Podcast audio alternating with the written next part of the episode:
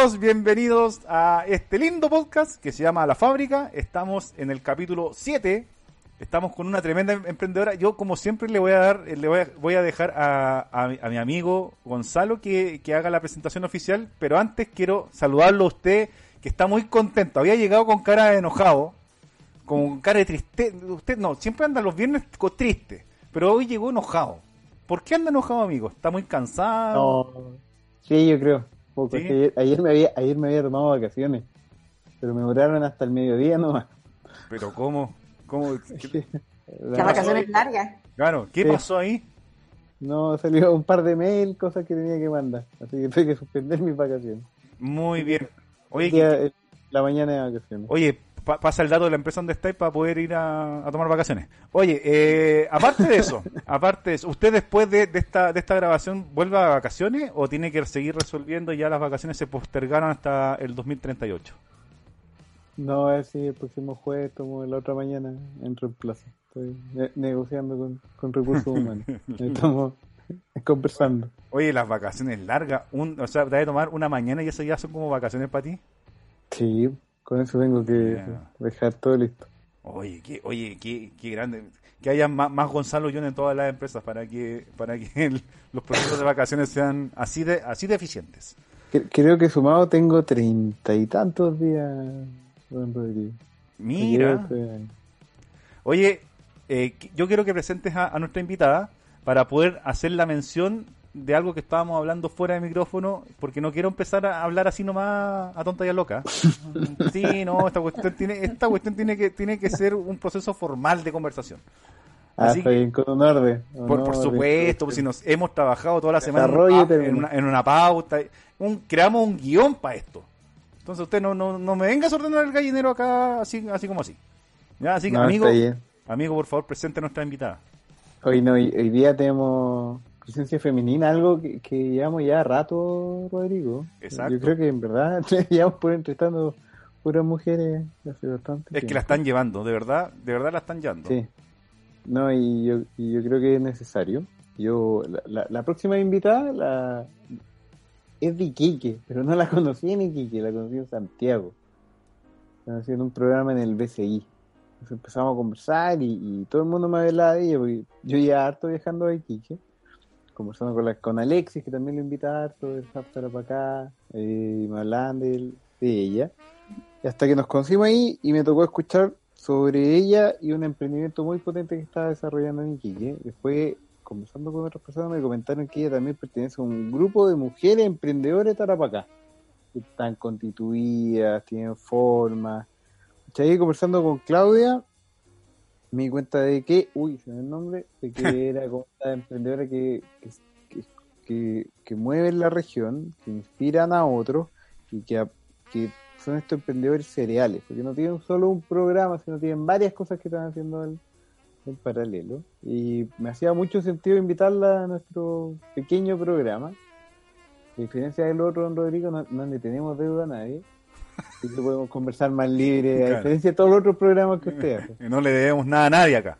No le debemos nada a nadie, porque eh, es gratis todo lo que hacemos acá. Así que no, tenemos acá invitada a Claudia Guerra de la plataforma Mi Guagua. Ella nos va a contar qué es lo que hace. porque Está medio alejado de nosotros, no somos sus usuarios, pero no significa que. Nosotros, está- nosotros estamos lejos de ser sus usuarios, por, por dos lados, por dos vías. Por- Una por porque todas no- partes. Claro, por todas Por todas partes. Porque nunca vamos a estar embarazados. Pero la porque- apoyamos en que pueda conseguir otro cliente. Por no nosotros, pero otro cliente. Pero otro. Tenemos hartos amigos que los podemos motivar. Sí, pero no nosotros. No nosotros. No, y no, Claudia, ¿cómo estáis? Bien, bien, que son, son tan simpáticos. Yo lo paso tan bien escuchándolos y ahora que los estoy viendo también, eh, súper agradecida y súper contenta de estar compartiendo hoy día acá con ustedes. Eh, acá o allá, ya uno no sabe dónde está, pero eh, las fronteras no nos limitan, digo yo, con la, con la tecnología. Así que estoy muy contenta, gracias por la invitación.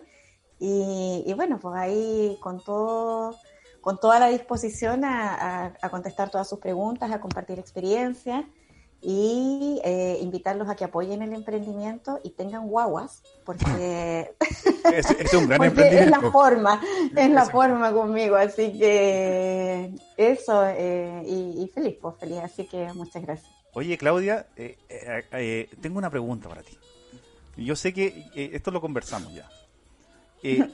Mi amigo Gonzalo hace un tiempo se dejó la barba y, y dice que él que fue por, por, por flojera que, que se la dejó Fue la pandemia. y, y, y de repente y de repente uno, uno, uno le echa flores a, a Gonzalo le dice amigo se ve guapo weón, ahora sí mata weón, weón, aquí- ahora sí va a conquistar a todo el mundo y va y se corta la barba ¿qué opináis tú de Gonzalo con barba? Y oye, mira, Gonzalo, como, como dice él, bueno, nos conocimos en Santiago en el programa de BCI. Estábamos ahí con la Elena Dressel grabando y yo lo vi muy serio, a él muy, como muy Compuesto. correcto, muy claro. Eh, y se veía mucho mayor también. Eh, y se presentó, conversamos un rato.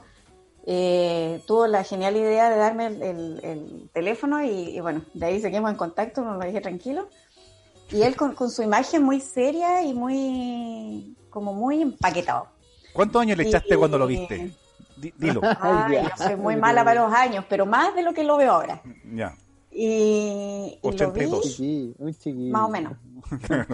No, se veía eh, eh, un, un- un- como un ejecutivo, pero muy serio.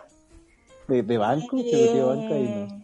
No, pues, y resulta que, que un día tuvimos una reunión con Rubén, que de ahí vamos a contar de quién se trata, eh, que ya estuvo con ustedes también en una entrevista, y nos conectamos por cámara, bueno, ahora obviamente, y yo lo miraba, y lo miraba en la, en la porque se veía, estaba en el teléfono, entonces se veía chiquitito, y lo miraba, y un gallo bien estupendo, bien estupendo, y yo miraba, y yo decía, "¿Es Gonzalo, y estaba el nombre ahí abajo, y lo ponía así igual que ahora, a ver si realmente era el nombre, y cuando hablaba, era él, pero cuando lo miraba, no era él mismo. Y de repente me habla y claro, cuando, cuando siguió la conversación, claramente era él, porque era Mm. la misma forma de conversar. Y después se lo comenté. Le dije, oye Gonzalo, te ves súper bien, te ves súper bien con ese look, se veía mucho más joven, mucho más relajado. Ahora que lo escuchaba en tus programas y, y- y con esa faceta o esa beta de artística que tiene, que yo tampoco conocía, más le viene el look todavía. A ti. Le digo eso, al igual que tú, a la semana siguiente lo veo en otro evento, afeitado. y de nuevo era la misma imagen Claro. que, yo- que tenía yo la primera vez que lo vi. Le digo, pero, y le, di- le- te dije delante de todos, ¿no? Estaban todos ahí en el, en el panel y le En digo, oye. Gonzalo, Gonzalo, ¿por qué te afeitaste? Te veías súper bien como estaba. Y él se pone así como todo nervioso porque probablemente no era la única que se lo dijo.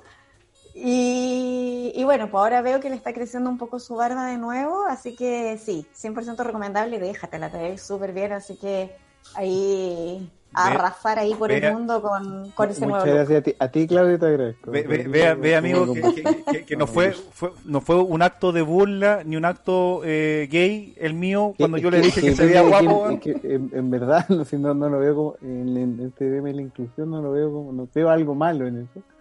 Pero depende de la persona en que viene el comentario. Mira que- no, te, Ya no- déjatela, déjatela. no te doy más apoyo.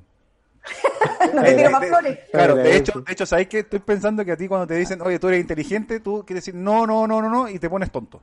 Así que desde ahora te decís que eres lo más tonto. probable. Lo más probable. Sí.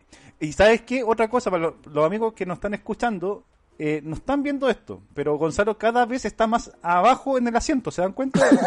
Le- le- le Y yo como que me levantaba para mirar. Claro, así como que, y, y como que tú le decís, oye, pero te ves bien con la barba, y como que va tapando la barba, así como que se va metiendo.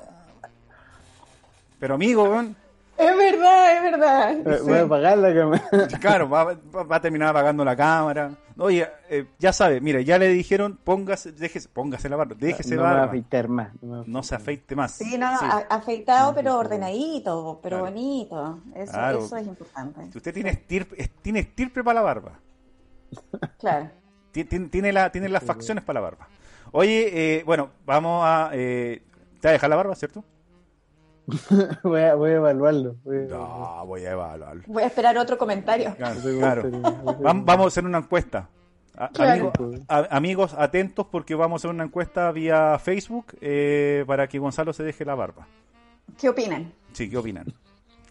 Oye, eh, Claudia, eh, tú tenías un emprendimiento eh, que está ligado a un, como hablamos recién, a un, digamos, a un segmento de, de- de mercado que eh, bien, bien específico, es como bien de, nicho. En- o sea, si- nicho, sí. Claro, si bien, si bien es masivo porque pasa, eh, no, no, no, no van a dejar de haber eh, embarazos, sí, eh, sobre todo en, en tiempo de cuarentena que creo que Que aumentaron. a- aumentaron harto. Eh, Entonces, la cuarentena para mí ha sido favorable. Uf, para ti, fabuloso, pues mejor. Así como, ¡eh, eh, eh! Está ahí así con Todos encerrados. todo encerrado. Para siempre, por favor. Ah, El, No. eh, empezar con, con- con- con- cuando te imagináis esta idea, ¿cómo nace la idea de, de- de- de dedicarte a este, a este nicho de mercado? Porque est- estaba, pero pocos lo atendían. ¿Cómo, cómo Sí, nace la, no idea? fácil. Ya, exacto. No, no- no es fácil. Eh, es un mercado difícil. Eh, bueno, mi guagua, que así se llama eh, la empresa, es una empresa de salud digital dedicada a la mujer durante el embarazo y el posparto, principalmente con actividades físicas y psicológicas para el apoyo integral a la gestante, Ya. porque eh, cuando nosotros estamos embarazadas, y los hombres también se dan cuenta porque también lo viven, de hecho hay una de las cápsulas que se llama Papá embarazado, eh, tenemos muchos temores, muchas dudas. eh, no solo cambia uno físicamente, también espiritualmente y también emocionalmente. Por lo tanto, se viven como varios embarazos en paralelo. Es como que uno va cruzando un puente y de acá son tres caminos y tiene que cruzar los tres juntos para que poder parir Ujú. en, en todas las áreas y poder eh, tener la facilidad de atender a, a ese bebé. Entonces, eh, uno que hace empieza a buscar respuestas a todas sus dudas y le pregunta a su médico o a la matrona o a quien le esté atendiendo, eh, ¿me duele la espalda? Sí, es normal en el embarazo, tengo náusea, es normal en el embarazo, Eh, tengo me- el estado de ánimo, me siento pésimo, es normal. Y uno sabe que es normal en el embarazo, pero necesita solucionarlo. Me duele la espalda, no quiero que me duele la espalda todo el embarazo, quiero hacer algo por este dolor de espalda. Entonces empieza a buscar respuestas en internet Ujú. y encuentra 100.000 páginas con información y una dice una cosa totalmente contraria a la otra. Entonces, en- en- en, eh, más que aclarar tus dudas, aumenta la incertidumbre y te confunde aún más porque eh, cree que tienes algo muy grave eh, o que te está pasando algo que, que no corresponde y que pone en riesgo a tu bebé o te está poniendo en riesgo a ti. No sabes si tienes que trabajar mucho o no trabajar, si hacer o no hacer ejercicio, si eh, dormir de un lado o del otro, porque hasta eso se, se cuestiona. Eh, y ni hablar de cuando nace la guagua, porque ahí Claro. todo el mundo opina. Entonces, cuando te enfrentas a, to- a todas estas eh, dudas y empiezas a buscar respuestas, aparecen estos grupos también de, de madres que, que ayudan harto, eh, o grupos de, en Facebook o en las distintas redes sociales, en Instagram, que a veces son muy extremistas o que a veces son eh, como de, de distintas eh, ideologías y tú vas viendo ahí como mujer en cuál vas encajando mejor. Eh, pero te empiezas a olvidar de que lo más importante en, una, en un proceso de gestación eres tú, Mm. como mujer. No dejas de ser mujer. Y todo el mundo te anula como mujer. Eh, lo importante pasa a ser el bebé, el desarrollo de la guagua, tienes que hacer ciertas cosas para que tu guaguita esté bien, para que tu bebé esté bien. Hay aplicaciones que hablan de cómo está el bebé, del peso, de la talla. Pero ¿qué pasa con esa mamá? ¿Qué pasa con esa mujer que, que hay días que está feliz de estar embarazada y hay otros que quiere dejar la guata al lado y seguir haciendo sus cosas? Y no porque no quiera la guagua. Entonces, ¿dónde puedo yo expresarme y decir, ¿sabéis qué? Me pasa esto. No, que- sé que le tengo que hablar a la guagua y no me salen las palabras. Me da vergüenza y en el fondo no es vergüenza. Lo que pasa que para que para tú poder vivir un embarazo conectada con tu bebé, primero te tienes que conectar contigo. Mm. Y conectarse con uno misma o con uno mismo no es fácil, Claro. es difícil, porque no vivimos el presente. O Claro. estamos en el pasado o estamos prospectando para el futuro. Claro. Y no vivimos el presente y mientras no estemos en el presente no podemos conectarnos con nosotros. Y con nosotras en el caso de la, de la maternidad, de la gestación. Lo que hacemos en mi guagua y por qué nace mi guagua es precisamente para satisfacer esta necesidad de la mujer de sentir que sigue siendo mujer, además de madre cuando está embarazada, y que no va a poder sentirse madre y sentirse bien si no se siente mujer primero, si no se conecta con ella. Y cuando se conecta con ella y me conecto conmigo como mujer y me doy cuenta de quién soy, de cómo me siento y logro expresar lo que siento, recién puedo vincularme con este bebé que está dentro, porque está dentro mío. Entonces yo me vuelco hacia adentro y cuando voy hacia adentro me encuentro primero conmigo. Claro. Y cuando me encuentro conmigo empiezan a haber choques porque hay cosas mías que no me gustan. Entonces las veo en los otros. Las veo en los otros y empiezo a expresárselas a los otros las cosas que no me gustan. Y cuando me doy cuenta que son mías y me conecto, logro generar este vínculo con el bebé, que es el vínculo prenatal, que es lo que trabajamos, y logro cruzar estos tres puentes del embarazo, parir en todas las áreas, y cuando tengo mi bebé en brazo, logro dar pecho, satisfacer sus necesidades de hambre, de frío, de sueño, eh, sin caer en una depresión, eh, pudiendo expresar y decir no te metas, yo lo decido, yo, yo, yo la cambio, o yo lo cambio, yo le lavo el poto, o no, sabes que no le quiero lavar el poto, le voy a hacer un paño, yo decido, eh, porque estoy conectada. Y de esa forma voy a conseguir un apego seguro, porque el apego lo tenemos todos y el apego lo, lo desarrollan los bebés con los adultos cuidadores, no es al revés. Eh, y que significa que este bebé siente que contigo va a estar segura, que contigo va a estar seguro. Eso siente el bebé y eso es el apego. Y eso se desarrolla a lo largo del primer año y por el resto de la vida. Entonces, eh, cuando tú das el espacio para que esto ocurra, esa mamá se siente mejor con ella, ese bebé tiene una mejor calidad de vida, la estabilidad emocional en esa familia es mucho mejor y ese niño, todo lo que recibe durante el embarazo y los tres primeros años de vida, va a formar toda su vida de futura, de adulto.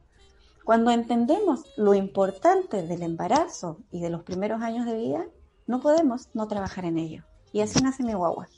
Nace para satisfacer esta necesidad, para brindar el espacio donde expresarse, para acompañarte y no darte recetas, porque no hay recetas para ser madre, no hay recetas para ser padre, eh, pero sí hay guías o acompañamientos para que tú te conectes contigo, que es lo que nosotros, lo que nosotros eh, eh, entregamos, lo que brindamos. Todos los profesionales que trabajan en mi guagua eh, trabajamos por lo mismo, por hacer sentir que lo más importante en ese momento eres tú y luego el resto.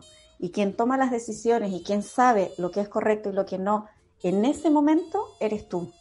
Y lo que entregas en ese momento es lo mejor que puedes dar de ti con las herramientas que tienes en el minuto.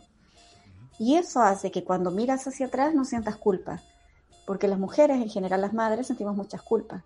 Cuando miremos hacia atrás y decimos, chuta, yo podría haber estado más tiempo, quizás si lo hubiera hecho de esta manera. Cuando uno va descubriendo cosas, dice, si yo, si yo hubiera hecho esto de otra forma, los resultados serían distintos. Y yo les digo, no serían distintos, porque en ese momento lo que hiciste fue lo mejor que pudiste hacer. Y eso es lo que tiene que quedar. Y ahora con las herramientas que tienes puedes hacerlo mejor. Puedes hacerlo mejor en este momento no el minuto que ya pasó, ni el para adelante, siempre va a ser el presente. Cuando yo recuerdo el pasado, lo estoy recordando hoy día. Cuando yo proyecto al futuro, el futuro, en, ese momento de futuro va a ser presente, siempre es presente. Entonces, aprender a vivir el presente es tremendamente difícil, pero es lo más importante para que nos genere esta libertad de expresarnos, de conectarnos, de vincularnos y bueno, de hacer de este un mundo mejor, que es lo que nosotros queremos. Oye, Claudia, el, a ver, tengo, tengo dos preguntas. Una, eh, o sea, una, una, es un comentario. Quizás que la, la, mujer la mujer en, sí, desde que desde que es mamá, siempre se siente culpable en el tiempo. Es como tú dices, culposa de, de pucha, ¿por qué no hice tal cosa? Pucha, pucha, ¿por qué...? No siempre. No siempre se siente culpable, pero hay muchas cosas que sí uno se culpa. Eh, por ejemplo, eh, estás trabajando y no estás en la casa. Eh, eso, eh, eh, eso en relación, por ejemplo, a, la, hacer, al, rol del, papá que se puede sentir culposo también. O sea, la, mujer se siente más culposa que el papá en este caso? ¿O, es una cuestión compartida o depende de la persona?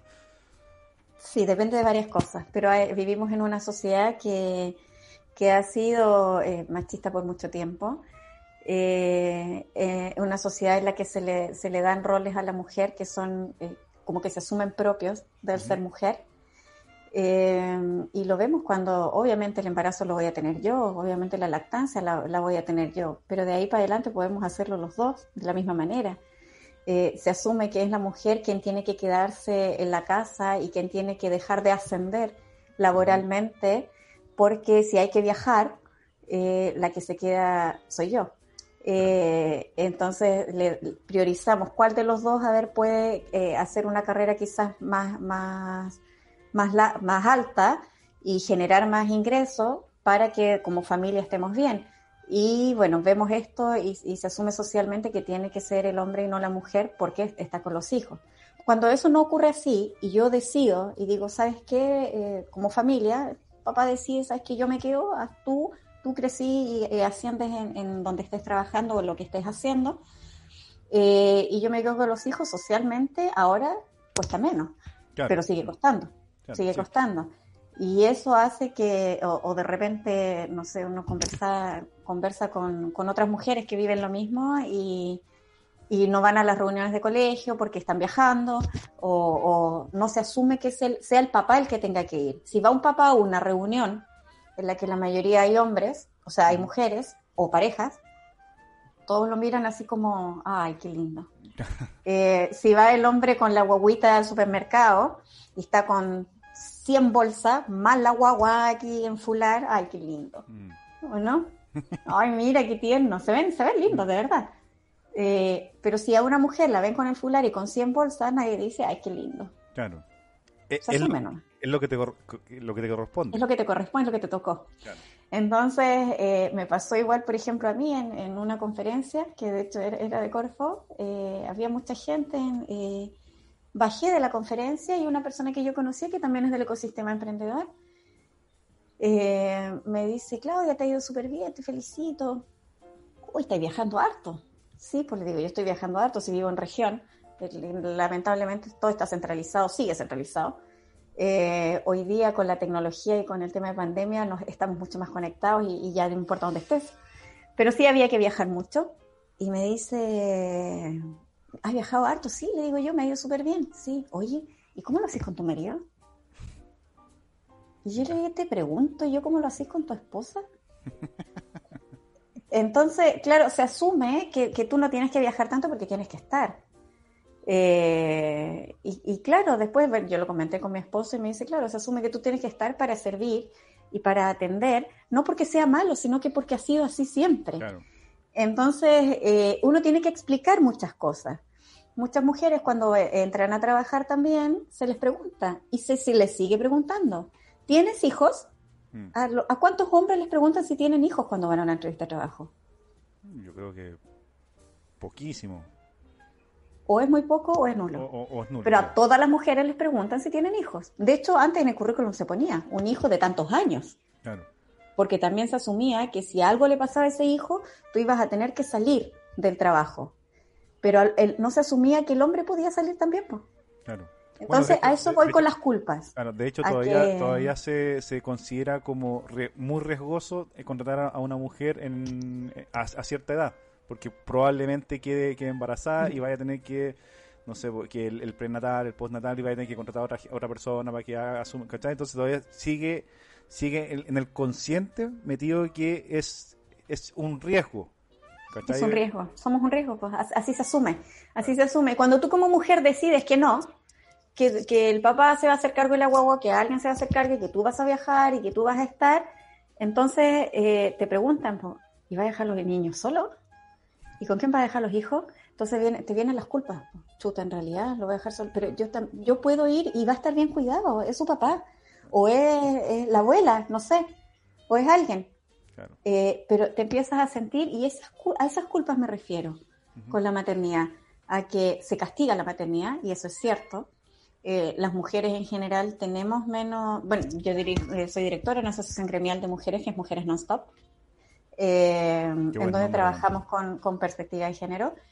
Eh, y, y claro, eh, conversamos mucho de esto, de qué es lo que pasa. Eh, no sé, yo tuve eh, problemas en, en algún momento con mi hijo Ujú. hace un par de años problemas muy complejos. Y yo me critiqué mucho a mí misma y yo dije, ¿por qué yo no trabajé como la, como la gente normal? Porque emprendiendo tú trabajas mucho. Claro. Eh, estás muchas horas dedicadas a, tu trabajo. Entonces, quizás si yo hubiera estado más, esto no hubiera ocurrido. Y me lo cuestioné. Y me cuestioné incluso si servía para ser madre. Mm. Porque a lo mejor no era una buena madre. Y lo escribí en el blog, lo escribí en una columna porque lo sentí y lo sentí en mí, me juzgué a mí misma. Y después dije, no, po, esto iba a ocurrir igual, porque esto no tiene que ver conmigo, tiene que ver con él. Claro. Y es su vida. Y yo me voy dando cuenta que, que, mi hijo va, claro, yo tengo que entregar herramientas, tengo que entregar mucho amor, tengo que entregar normas eh, que se cumplan para que pueda tener un camino en la vida. Y si en algún rato se va por otro camino, decirle, sabes que esto no está bien y no, estas son las alternativas, tú decides, hoy día eres un adulto. Y no es mi culpa. No es porque yo no estuve, porque yo sí estuve. Porque esa guagua nació de mí, yo le di pecho, yo crié, yo sí estuve. Mm.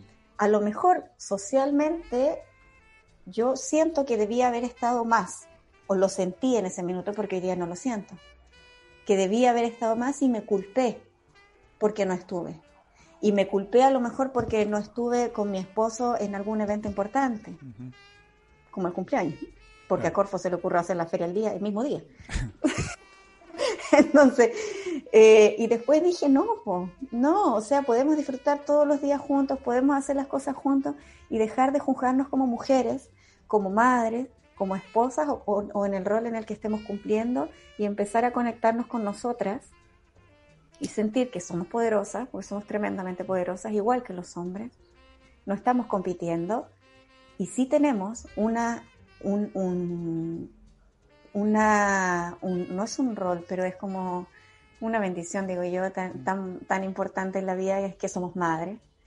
Y que eso no sea castigado y para eso estamos trabajando. Y en mi guagua lo que, lo que entregamos precisamente es eso, es decir, oye, haz lo que tú sientas que es correcto, pero nunca vas a saber lo que sientes si no te conectas contigo. ¿Y qué es conectarse contigo? Es, es, ser honesta contigo y decir, tengo límites, sabes que estoy feliz con la guagua, pero tenla un ratito porque necesito ir al baño, bañarme antes de las 5 de la tarde, necesito peinarme de nuevo. Eh, veo a esta mujer espectacular, esta modelo que tuvo guagua y que a menos del mes sale espectacular con su guagua sonriendo, muy maquillada, y yo me miro al espejo con una guagua de un mes y no me veo igual. Claro me veo ojerosa, me veo cansada, eh, con suerte me peiné y estoy, eh, termino de dar pecho, cambio la guagua, veo las, las cosas de la casa, acentuado en pandemia porque estamos todos en la casa, eh, la maternidad hoy día ha cambiado tremendamente. O sea, ha pasado de ser una maternidad en donde había acompañamiento familiar, en donde el papá entraba al parto, en donde habían grupos de apoyo, a una maternidad en soledad, pero que a la vez ha tenido otros beneficios, porque uno es emprendedora, pues entonces siempre anda viendo lo positivo en las cosas negativas. Entonces, eh, claro, es, una maternidad en soledad, pero quizás me permite también que no se meta tanta gente. Me permite también que no sea invasiva. Claro, que no sea invasiva. Que no sea invasiva y que yo tengo la tecnología a mi favor y ahí estamos nosotros con mi guagua para acompañarla con cursos grabados o con atención en vivo, tal como lo estamos haciendo hoy día, para que pueda expresarse, para acompañarla desde el lugar y en el momento que sea, que ella prefiera o decida o necesite y se conecta con nosotros. Y además para favorecer la lactancia, que todo el mundo me agarraba la pechuga, para decirme que está, grande, que esta chica que tiene leche no tiene leche, tu leche no sirve, así no, no tiene que tomar la guagua, haz esto. Eh, me pasaba que yo iba a, a, ver a las mamás a las casas cuando atendíamos en forma presencial y me decía, Claudia, por favor, saca a toda esta gente de acá. Necesito que se vayan, porque yo voy a, mudar a mi guagua y ya está mudada. Voy a, hacer algo y ya está hecho. Y yo no me anularon como madre. No sé hacerlo. y no sé decirles que se vayan. todo el mundo sabe más que tú. Antes, antes que, le, que, le, que, le, que le pregunté algo, Gonzalo, eh, mm, eh, mi guagua eh, trabaja con mujeres embarazadas hasta, hasta, hasta, hasta cierta parte del, del, del, nacimiento o solamente en, en el proceso de, de acompañamiento en el, en, el embarazo? A lo, a lo, que voy es que, no sé, nace la guagua, ustedes pueden seguir acompañando hasta, no sé, tres, seis, nueve meses, un año. hasta el año. Hasta el año, perfecto. Ahora sí, amigo Gonzalo, puede preguntar lo que quiera. Gracias, Rodrigo. Oye, Claudia, ¿y en, qué momento pasaste esta vivencia de hacer negocio? ¿Cuándo tomas la decisión de ser negocio y de ser digital? ¿O, ya tenías mi guagua físico y en qué momento pasas a hacer esta transformación digital?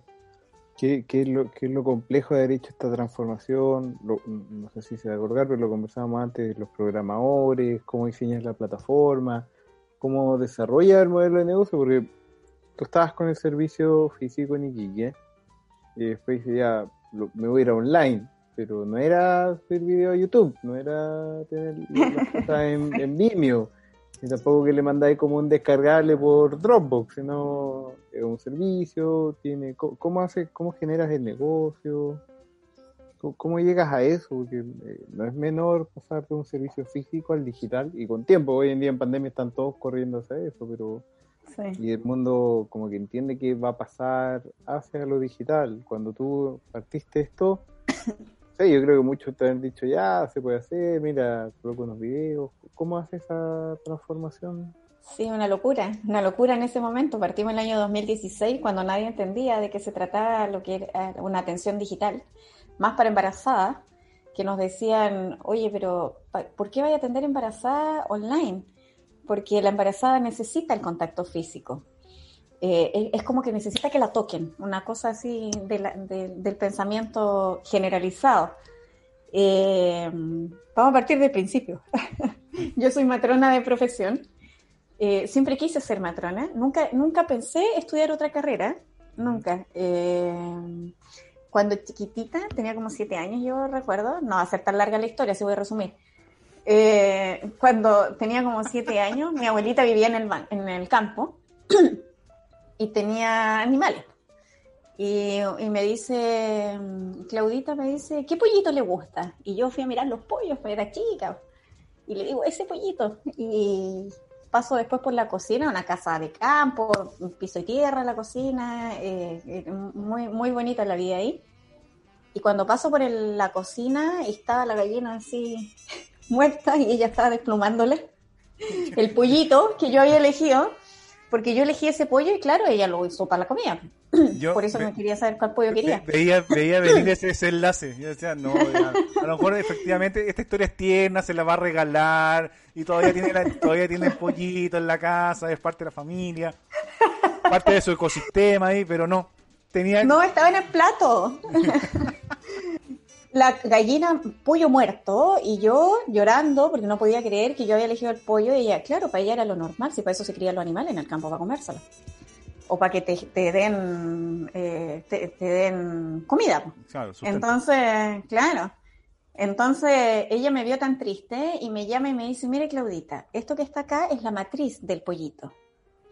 Y esto que está acá son los huevitos. Y me muestra el útero de la, del pollo y un caminito con todos los huevitos hasta donde iban a salir y yo lo encontré espectacular, se me pasó la pena, agarré el pollo, lo di vuelta para todos lados, miré, yo dije, esta cuestión es una maravilla, o sea, no, no fui consciente en ese momento, pero yo siento que de ahí vino mi amor por la gestación.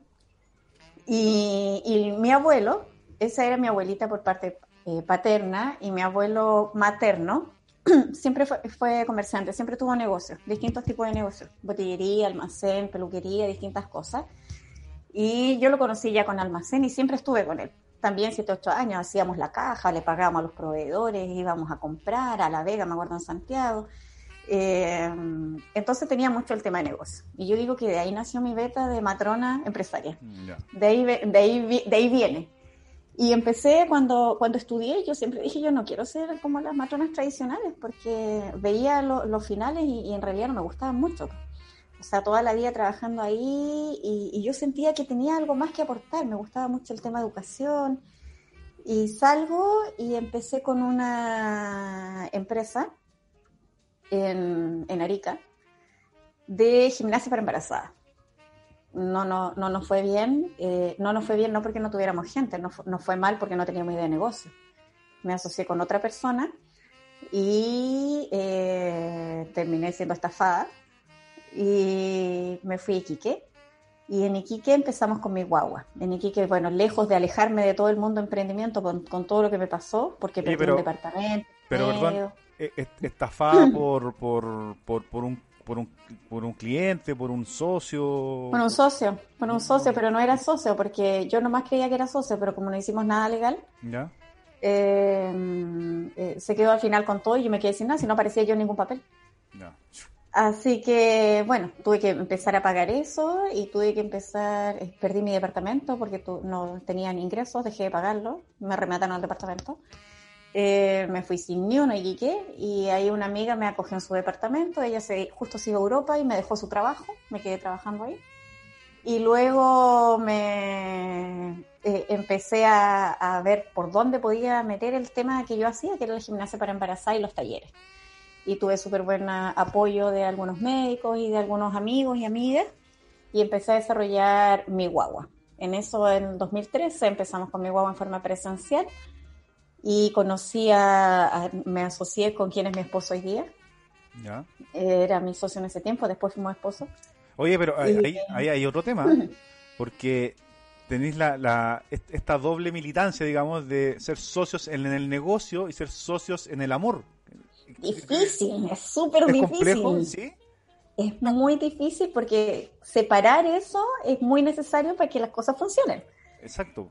Pero es muy difícil separarlo porque cuando, eh, no sé, pues tenemos que rendir cosas, eh, al principio yo me enojaba porque sentía que me estaba atacando a mí, pues. Ya. Me estaba atacando, es que tú no entiendes, es que yo sé que esto se puede, eh, porque en el emprendimiento hay momentos que te va súper bien y momentos que te va muy mal. Claro. Pero Entonces, ahí, Claudia, él, él es socio monetario, él es- trabaja ahí. eh, un capitalista. Sí, sí, él, él aportó económicamente y, y no, no se ha involucrado nunca como en el desarrollo de la, de la empresa, trabajando en la empresa, aunque sí es parte del equipo, eh, pero no, no en, el- la ejecución, digamos. Sí, obviamente está detrás porque vive conmigo, pero, Sí, claro, obvio. Pero, pero claro, para rendir cosas que, que precisamente tienen que ver con el, funcionamiento del negocio era, era difícil al principio, porque claro, es que tú no me entiendes. Y me decías que Claudia, no es que no entiendas, las cosas tienen que funcionar y si no rinden, si no generan, no es un negocio, entiéndelo. Así que eh, después de harto rato sí ya logramos entenderlo y hoy día ya no hay mayores dificultades en eso. Claro que hay un Eh, poco el problema que logramos separar. El- los emprendedores tienen ese problema, enamoran tanto de, del- de la idea, ¿cachai? Que piensan, al, en- al principio pensáis que te están atacando nomás, po, que todo lo que te están diciendo Sientes es- puros ataques, claro, que nadie te entiende. y tú lo defiendes, de- y lo defiendes, y, y no tienes que defenderte, por el fondo tienes que, que recibir estas críticas, tomarlas y mejorarlo. Eso lo entiende uno después con los años. Exacto. Eh, hoy día con las asesorías y los apoyos que hay de distintas instituciones, los emprendedores los están, lo están entendiendo antes, pero cuando yo partí no estaban estas cosas, no existían. Sí. Entonces, eh, bueno, en 2013 partimos en forma presencial y nos fue súper bien. Eh, la gente no entendía mucho de qué se trataba porque siempre nosotros hemos iniciado como antes de que la, antes de que la mayoría entienda de qué se trata.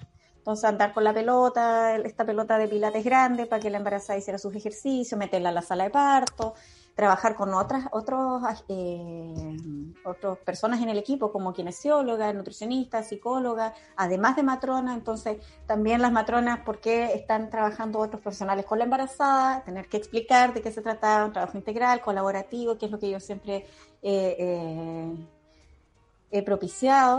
Entonces, eh, fue avanzando esto y yo dije, ¿sabéis qué? Yo creo que todas las mujeres a nivel nacional y a nivel internacional tengan este acompañamiento. Todas las mujeres deben tenerlo.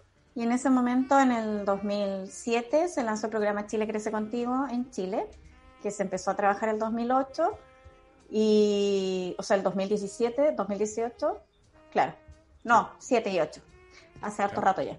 Y eh, empezaron a apoyar al embarazo, y, y- pero principalmente orientado al niño, porque eso es lo que se protege es la primera infancia, para las mujeres que se atendían en el sistema público de salud. Pero las mujeres que se atendían en el sistema privado, y hasta ahora, no tenían ese apoyo. Entonces quedan en desventaja y desprotegidas. Y yo dije, ahí entramos nosotros más fuertes.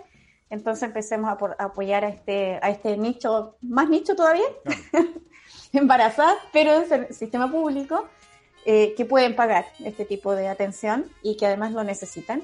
Y nosotros le brindamos una atención de calidad a, a un, en, en, en el lugar en donde estén y cómo llegábamos a otro lugar. De hecho, en Antofagasta fue donde yo hice mi, mi primer como estudio para saber cuánto me costaba instalarme en Antofagasta. y era carísimo. Que, más caro que... era muy caro instalarme ahí.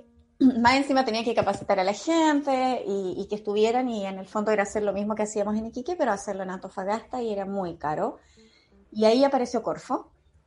Está Mauricio Vega en ese tiempo porque participé en un bootcamp y ahí yo presenté mi primer pitch y ahí me dijeron, ¿sabes qué, Claudia? Lo tuyo está como para Corfo. Y yo dije, Corfo me sonaba así como grande, como lejos. Y, y lejos. Lejos. Entonces yo dije, Corfo, es que Corfo era como para empresarios, era como para, para grandes, sentía yo. El Cercotec me había apoyado ya con dos, dos fondos chicos, eh, pero que me habían servido muchísimo. Yo me sentía toda una empresaria con, con lo que había logrado hasta ese tiempo. Y eso fue el 2016. Y, y, me dice Mauricio, ¿sabes qué? Mira, estas son las posibilidades. Y yo empecé a pensar, a conversar con el equipo y ahí dije, ¿sabes qué? Hagamos lo mismo que hacemos en presencial, pero lo vamos a hacer en, en online. Entonces grabamos cápsulas, pensando que era grabar simple, mm. Grabamos cápsulas y, y la, las ofrecemos a las embarazadas. Ya, ok, postulamos y gané. Fui la primera mujer, creo que hasta ahora la única que ha ganado un capital semilla en la región de Tarapacá a nivel nacional, no los semillas locales. Ya eh, no los PRAE que eran en ese tiempo. Un semilla competimos a nivel nacional y ganamos. Y desarrollamos mi guaguaonline.com, una página web con estos cursos de maternidad, 30 módulos eh, grabados en video con respuesta a preguntas frecuentes y material descargable en relación a las temáticas propias del embarazo y del postparto. Pero grabar eso era, fue tremendamente estresante, además que yo justo tuve un tema familiar, que es el que les comentaba adelante, uh -huh. eh, de mi propia maternidad. Eh, todo es perfecto, digo yo, nada es casualidad. Y, y, mi equipo se tuvo que hacer cargo porque yo tuve que viajar a Santiago, urgente, uh -huh. y ellos se hicieron cargo, se quedaron solos por primera vez. Y, y, sacaron adelante la primera parte del proyecto, que era la más importante, que era definir qué es lo que íbamos a hacer, qué temáticas íbamos a abordar y cómo las íbamos a desarrollar. Tuvimos apoyo, yo me acuerdo de la Santo Tomás también en ese tiempo, con una mentora que, que ayudó muchísimo y que les decía, me decía la María, que, que mi brazo derecho ahí, eh, nos decía la, la, asesora que éramos como pollos y la gallina, como que la gallina se había ido y los pollos estaban ahí todos asustados sin saber qué hacer, así que es se pusieron cuando... a armar cuando mandáis a tu hijo al jardín infantil. Pues. Claro, claro. Entonces eh, se quedaron, empezaron a desarrollar y ya cuando yo llegué, bueno, estaba y, y, ya era, era mucho era mucho más fácil avanzar desde ahí y había ya que grabar. Entonces, eh, eh, sesiones de maquillaje, de peinado, de fotografía, de grabación, guiones, aprender los guiones. Empezamos a grabar, recuerdo haber grabado dos días completos, de 8 de la mañana a 8 de la noche, sin parar, sin almuerzo, sin nada, grabando los, éramos cinco profesionales que estábamos grabando, más todo el equipo de producción, más el equipo de maquillaje, foto y todo. Eh, todo en mi casa. Estábamos, eh, mi esposo llegaba y no sabía por dónde entrar, porque el, el living era un estudio de grabación. De hecho, había un cuadro bien bonito en el living, lo sacamos y poníamos una pizarra ahí. Y, y, era muy chistoso porque ya al principio ya bien, bien, y ya después de un par de meses ya estaba apestado. Pues. Entonces eh, ya sabíamos a la hora que llegaba, todos, todos manejaban los horarios de él. De hecho, el, equipo tenía llaves de mi casa. Entonces... Eh, y claro. Entraban y hacían, claro. Entonces... Eh, Te llevan el desayuno a la cama. Rodrigo, hola, hola, Claudia. Rodrigo me dice un día, o sea, iba a llegar ya de, de, del trabajo y ya sabíamos la hora, entonces... Oye, ya son, no sé, son 10 para las 6, por ejemplo, y todos ahí sacando, el, sacando la pizarra, poniendo el cuadro, ordenando las cosas para que la casa se viera más o menos normal. Eh, me acuerdo que un día me llama y me dice, Claudia, yo no estaba en la casa, estaba la María en la casa, y me dice, Claudia, ¿está la María? No sé, le digo yo, no sé, debe estar, que lo que pasa es que quiero bajar, estoy en, estoy en calzoncillo y quiero bajar y no sé si hay alguien en la casa. Porque de repente bajaba o estaba la María o estaba yo en un taller de lactancia, en el que obviamente la mujer está sin ropa de la cintura para arriba. Entonces Ya. tampoco podía bajar. Entonces hubo un, un trabajo bien intenso. Eh, grabamos, me acuerdo, esos dos días completos. Terminamos la grabación y Marcelo, que era el, el productor, me dice, Claudia, esto no vende. Esto no está bien.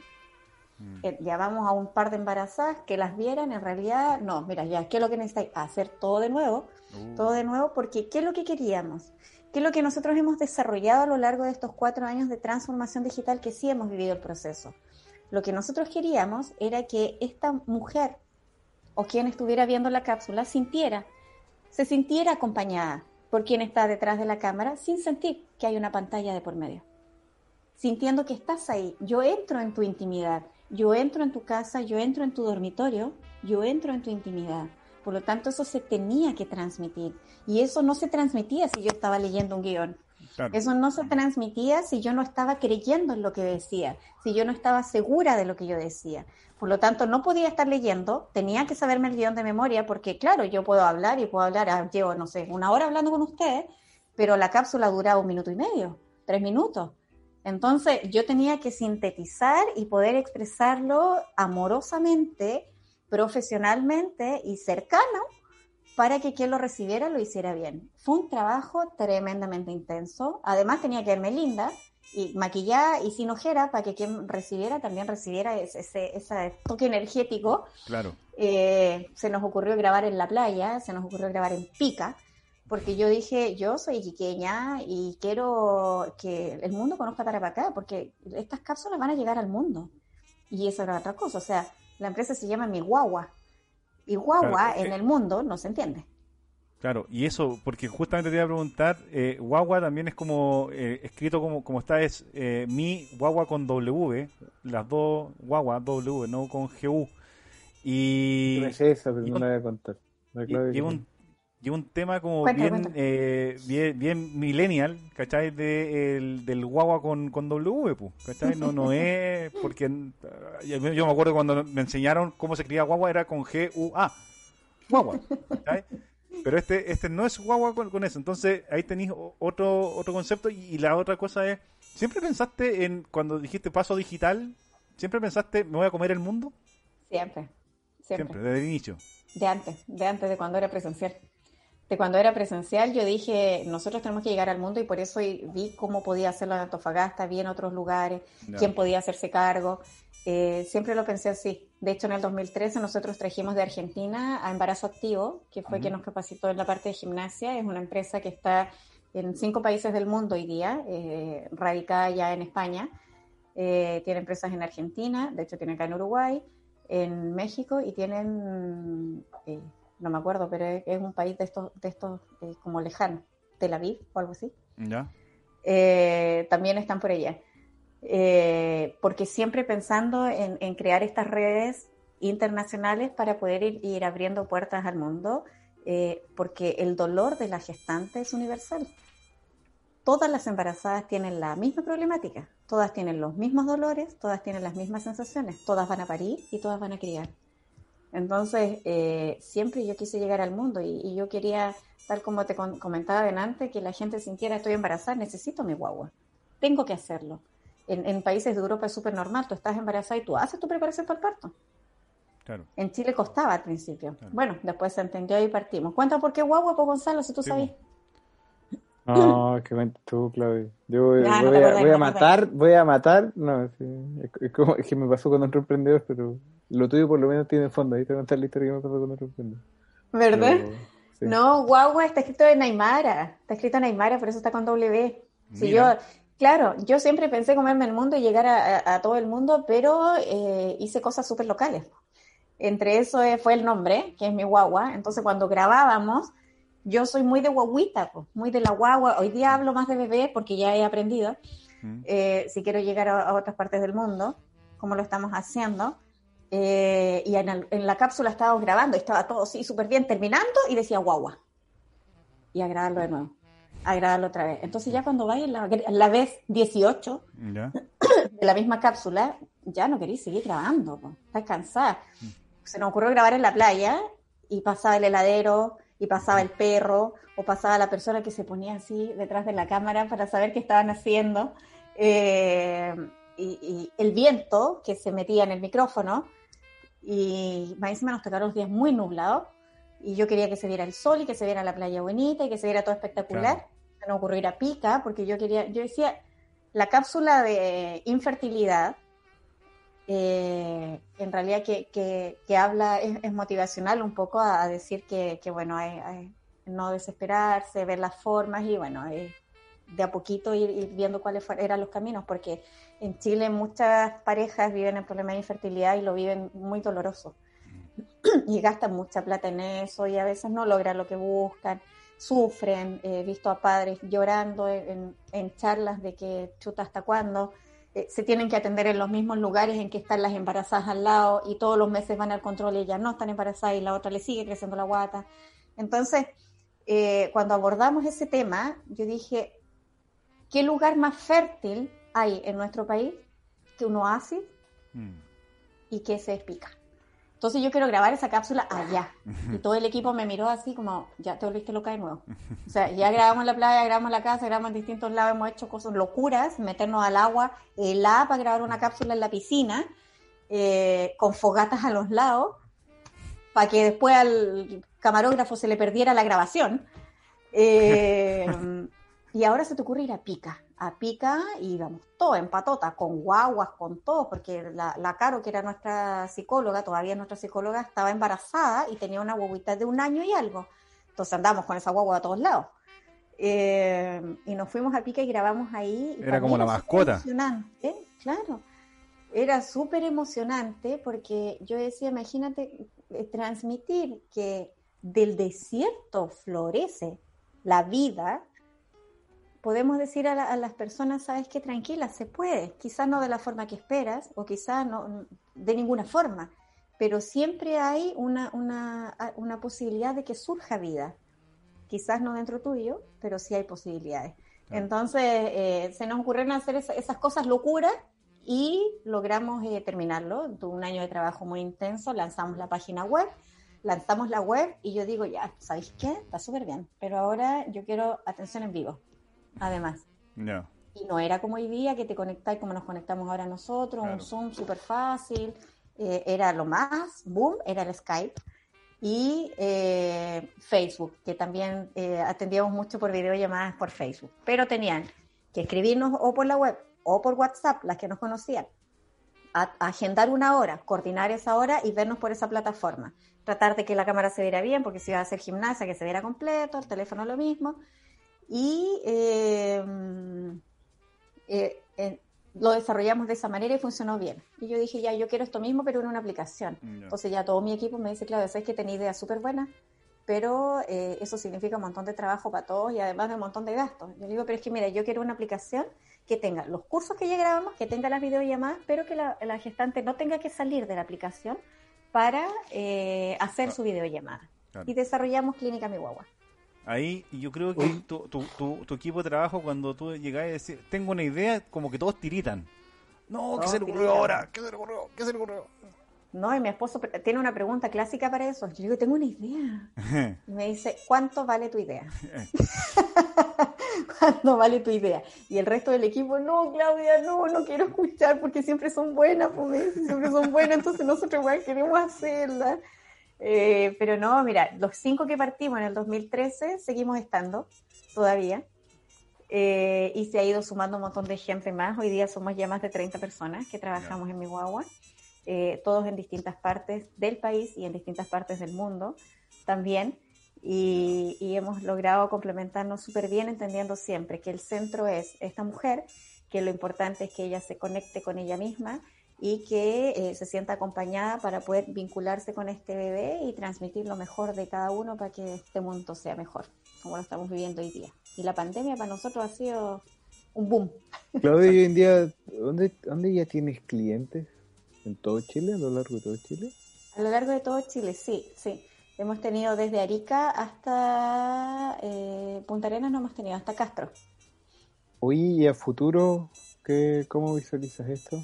Aquí a tres años más. Se puso técnico para las preguntas, ¿viste? ¿Viste? ¿Viste? ¿Viste? el serio de la, del, del, Se puso técnico para las preguntas. Claro. Sí, pues mira, te, te voy a preguntar por el, plan, por, el, por el plan de Me negocio va a más preguntar el modelo de negocio. Sí, No, ni va siquiera el modelo, el, el plan de negocio. Oye, tu tío, tu van y la verdad, es- ahí- ahí- eso es lo que le La- gusta. eh, Sí, Y el ¿cuál es retorno. el CAC? Me va a decir. Eh, eh, sí, nos vemos eh, posicionados en Chile, porque si bien hemos llegado a todo Chile, eh, no todo el mundo conoce mi guagua en Chile. Eh, estamos haciendo un, un proceso de cambio importante, como te comentaba, eh, estamos viendo el tema del nombre. Mi guagua pasa a ser Be Fine Today, porque, eh, precisamente por el tema de internacionalización además incorporando la línea de negocios Academy para transmitir esta experiencia que tenemos nosotros en transformación digital a otros que están viviendo recién el inicio del, proceso de digitalización, porque transformación digital no es digitalización. Eh, no es llegar y pasar lo mismo como yo creía, pasar esto a la pantalla no es así. Hay todo un proceso de cambio detrás, hay un cambio de pensamiento, hay un cambio cultural que debe ocurrir para entender la transformación digital y sentir que la, que, el- que la tecnología está a favor del vínculo y no eh, lo aleja, eh, posicionados en Chile en el año 2021 y en el 2022 ingresando a nuevos mercados que son México, Perú, Argentina y Colombia. Así que de aquí al tercer, segundo año, esos primeros que te nombré, y el tercer año ya México. México hemos tenido ya pacientes y hay una hay un grupo que se está capacitando con el sello Mi Guagua, que es la formación a profesionales, para que ellos puedan desarrollar lo que nosotros hacemos allá. Algunas actividades las hacemos en, en online y otras ellas las hacen allá en presencial. Así que, bueno, en eso estamos. pues, ¿Y la, a plataforma siempre va a ser de Iquique o va a ser de Chile? La plataforma es del mundo. Eh, nue- nuestro, nuestro mercado no es Chile, No, pero cuando te preguntan dónde va a ser la plataforma. De De Chile. Iquique, de Chile. De. Chile. O, o, o de de, Chile, Iquique, ¿sabes por de qué? Iquique al mundo. De Ah. Tarapacá al mundo es lo que nosotros ponemos siempre y por eso las cápsulas dice Iquique, Chile, eh, Tarapacá, Pica, cuando estamos grabando acá, acá aparece, ¿dónde es? De hecho, Ah. Marcelo que grababa me decía, Claudia, esa cápsula, eso no tiene nada que ver en tu cápsula, ¿por qué lo vas a poner? Entonces yo le decía, porque yo quiero que se sepa dónde es esto, yo quiero que se sepa dónde nació. Sin embargo, me ha jugado en contra muchas veces. Por, Me han jugado, ha sido difícil, porque cuando yo llegaba a Santiago, cuando hicimos el primer lanzamiento en Santiago, lo hicimos con todas las bloggers de maternidad, que son un encanto y que tienen 40.000 seguidoras cada una en forma orgánica, eh, y nos ayudaron muchísimo.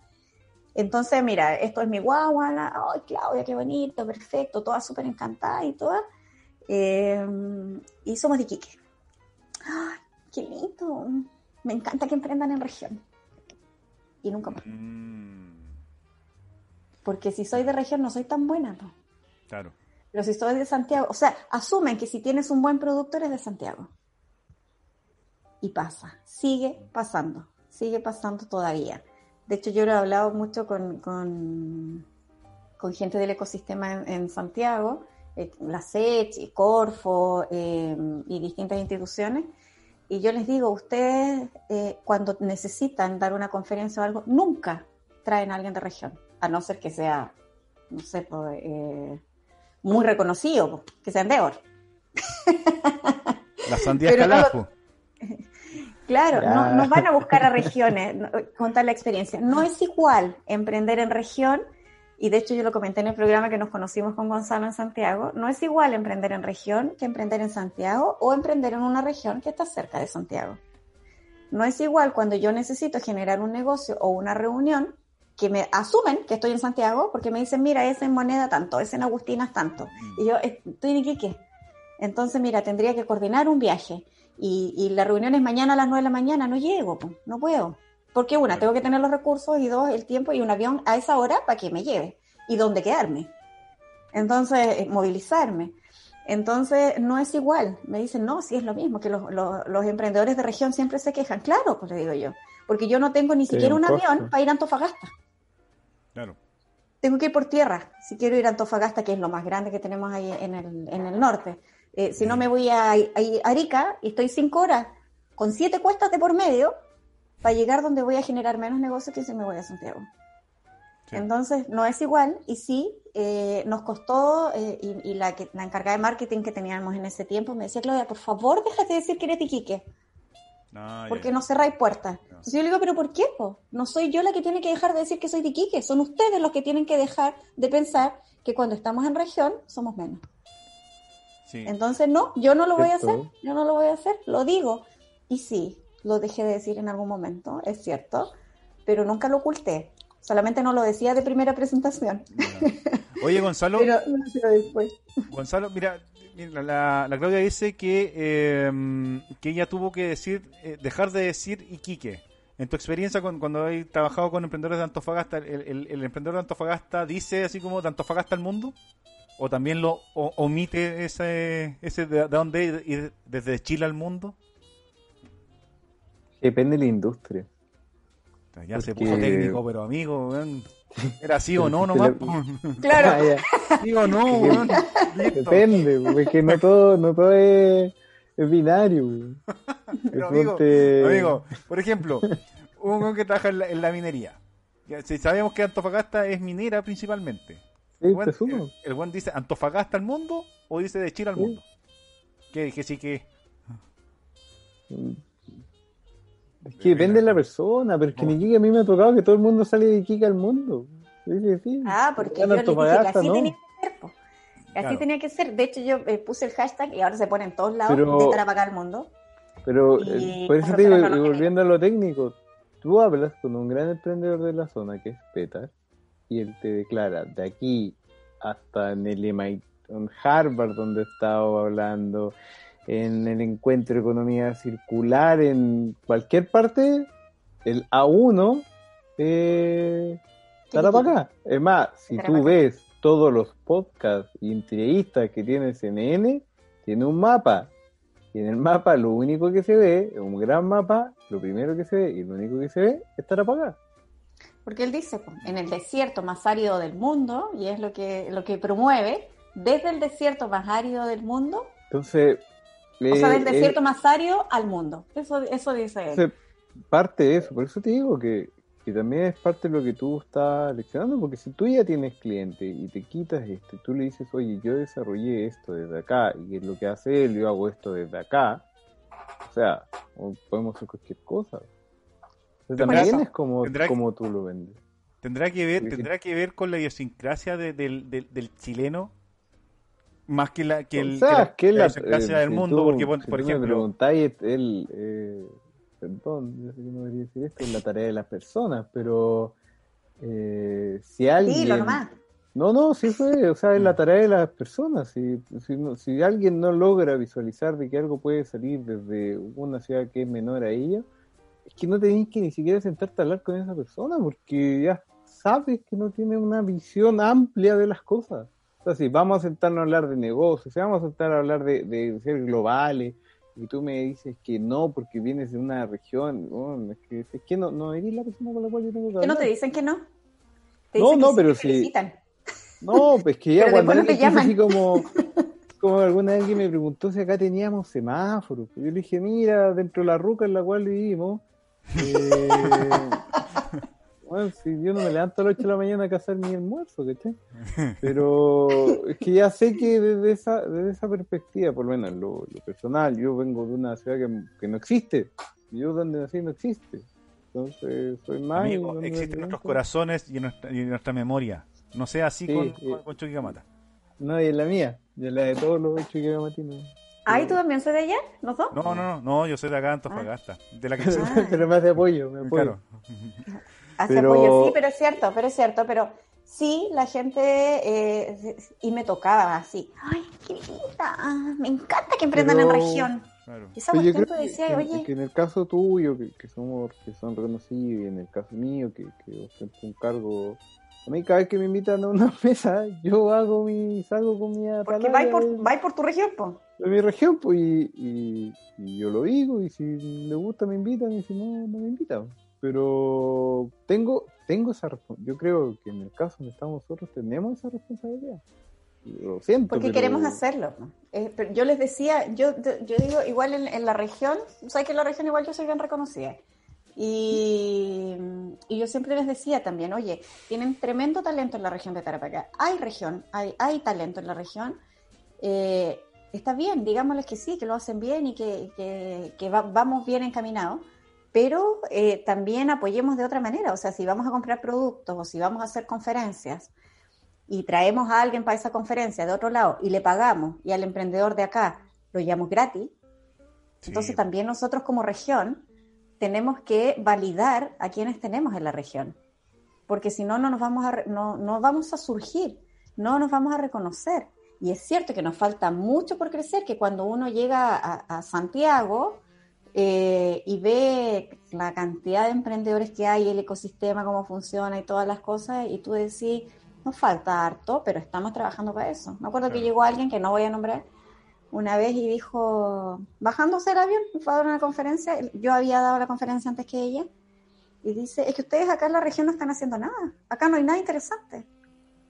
El ecosistema emprendedor acá no está funcionando y entonces ¿quién va a venir a invertir acá?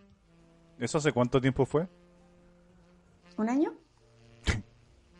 Ya. Eh, ¿Quién va a venir a invertir acá? Eh, y yo pedí el micrófono. Entonces me paré y le digo, ¿sabes lo que pasa? No puedes llegar, estar cinco minutos y decir que acá no se está haciendo nada. Y dije, mira, te agradezco que sí, sí, es cierto, no estamos unidos como debiéramos estar, porque nos reunimos para los eventos, cuando alguien da una conferencia y todo, pero no nos unimos para decir, oye, ¿qué estás haciendo tú? ¿Qué estás haciendo tú? ¿Qué estamos haciendo todo? ¿Cómo potenciamos la región? ¿Cómo sacamos, además de Petar, ¿quién, quién más puede llevar esta región para arriba a que miremos y digamos, oye, este llegó al mundo? Sí se puede llegar de Tarapacá al mundo, sí se puede. Eso no lo hemos hecho y yo te lo agradezco, de verdad te lo agradezco. Pero no digas que no tenemos un ecosistema emprendedor fortalecido porque sí lo estamos trabajando, porque sí lo tenemos y aquí hay un montón de gente que trabaja de sol a sol para que su emprendimiento salga adelante. Claro, solo ese no lo vamos a lograr, ese es el- unirnos. ese es el rol que, de cierta manera, los que, los que tenemos un poco más de resonancia y nos toca estar, yo creo que tenemos que hacer. Yo no te miento, yo pensé que eh, ir aquí, que si ya que el norte iba a ser más fácil, pero no fue así. pues. Entonces hay que estar ahí, hay que, y siento que yo no iba a buscar plata, ni iba a estafar a nadie, no, mi intención era ampliar la oficina, empezar a tener scouting, si lo que pasa es que los emprendedores en, en minería son más cerrados, más bajo perfil. Pero yo creo que en todas partes se cierran. Pero cuando a mí me preguntan, yo hablo el norte de Chile. También me tuve que quitar el de Antofagasta porque también me cerró puerta en Tarapacá. No sabía que había esta visión hacia Antofagasta y lo fui aprendiendo y es parte del noviciado que paga uno. Pero yo les digo, y claro, Tarapacá tiene cosas que funcionan muy bien en el ecosistema, Antofagasta tiene otra, tenemos que empezar a trabajar. Yo creo que hoy en día de a poco hemos ido tirando lazos con el Hub, contigo, incluso, bueno, ahí sería interesante que le contara después a Rodrigo qué, qué hace el Woman, el programa de mujeres que tienen, eh, y todo eso, porque también nosotros, que estamos más abiertos a este dinamismo y a generar estos lazos, tenemos que ser quienes generen el cambio. Porque si nosotros Eso es lo que yo pensamos decía. así, estamos hasta... el O sea, nosotros- uno asume una responsabilidad en el fondo. Asumes una responsabilidad de, de- de llevar la región al mundo. O sea, eh, eso, eso es lo que yo decía cuando me dijeron, deja de nombrar Iquique, por favor. Y yo dije, ¿pero, pero por qué? ¿Por qué yo tengo que dejar de nombrarlo y por qué no tienes que entender tú que sí hay talento para acá? O en Antofagasta, eh, o en el norte, que como que a veces como que no existimos mucho. Entonces, eh, y, hacerlo de esa manera y que, y de hecho a esta misma niña yo le dije, o sea, cuando ustedes hacen una conferencia en Santiago, no buscan talento en regiones, no, yo les dije a la gente que estaba ahí, ¿alguno de ustedes lo han llamado a una conferencia en Santiago? Por último, para una, para dar una opinión. A nadie, po, No, a nadie. Entonces no digan que están trabajando de esa manera porque no lo están haciendo. Y, y ahí es cuando hay muchos de otras regiones que vienen a postular a estas regiones. Eh, Claro, po. Así ocurre. Bueno, y, y, y nada, vamos a entrar en un tema que tuvimos. Y no, y no conocen la no conocen la región porque tampoco viven aquí. claro, pero, ti- Entonces- pero sí, sí, yo Podríamos creo que dar ejemplo con nombre, apellido y dirección, pero no lo sí, yo Todos sabemos. Podríamos nombrar incluso hasta, a- hasta organizaciones que no pero, eh, pero sí siento que, que, claro que efectivamente el, el- en, e- en ese caso eh, pasa pasa que el, el, el- el de Santiago por darte un ejemplo viene para región porque el, el, el buen viene con esta mentalidad de, de- me voy a comer el mundo entonces voy a voy a voy a buscar don- donde sea y aparte soy, soy, soy, soy más soy, soy más cabrón que el, que el de región, ¿cachai?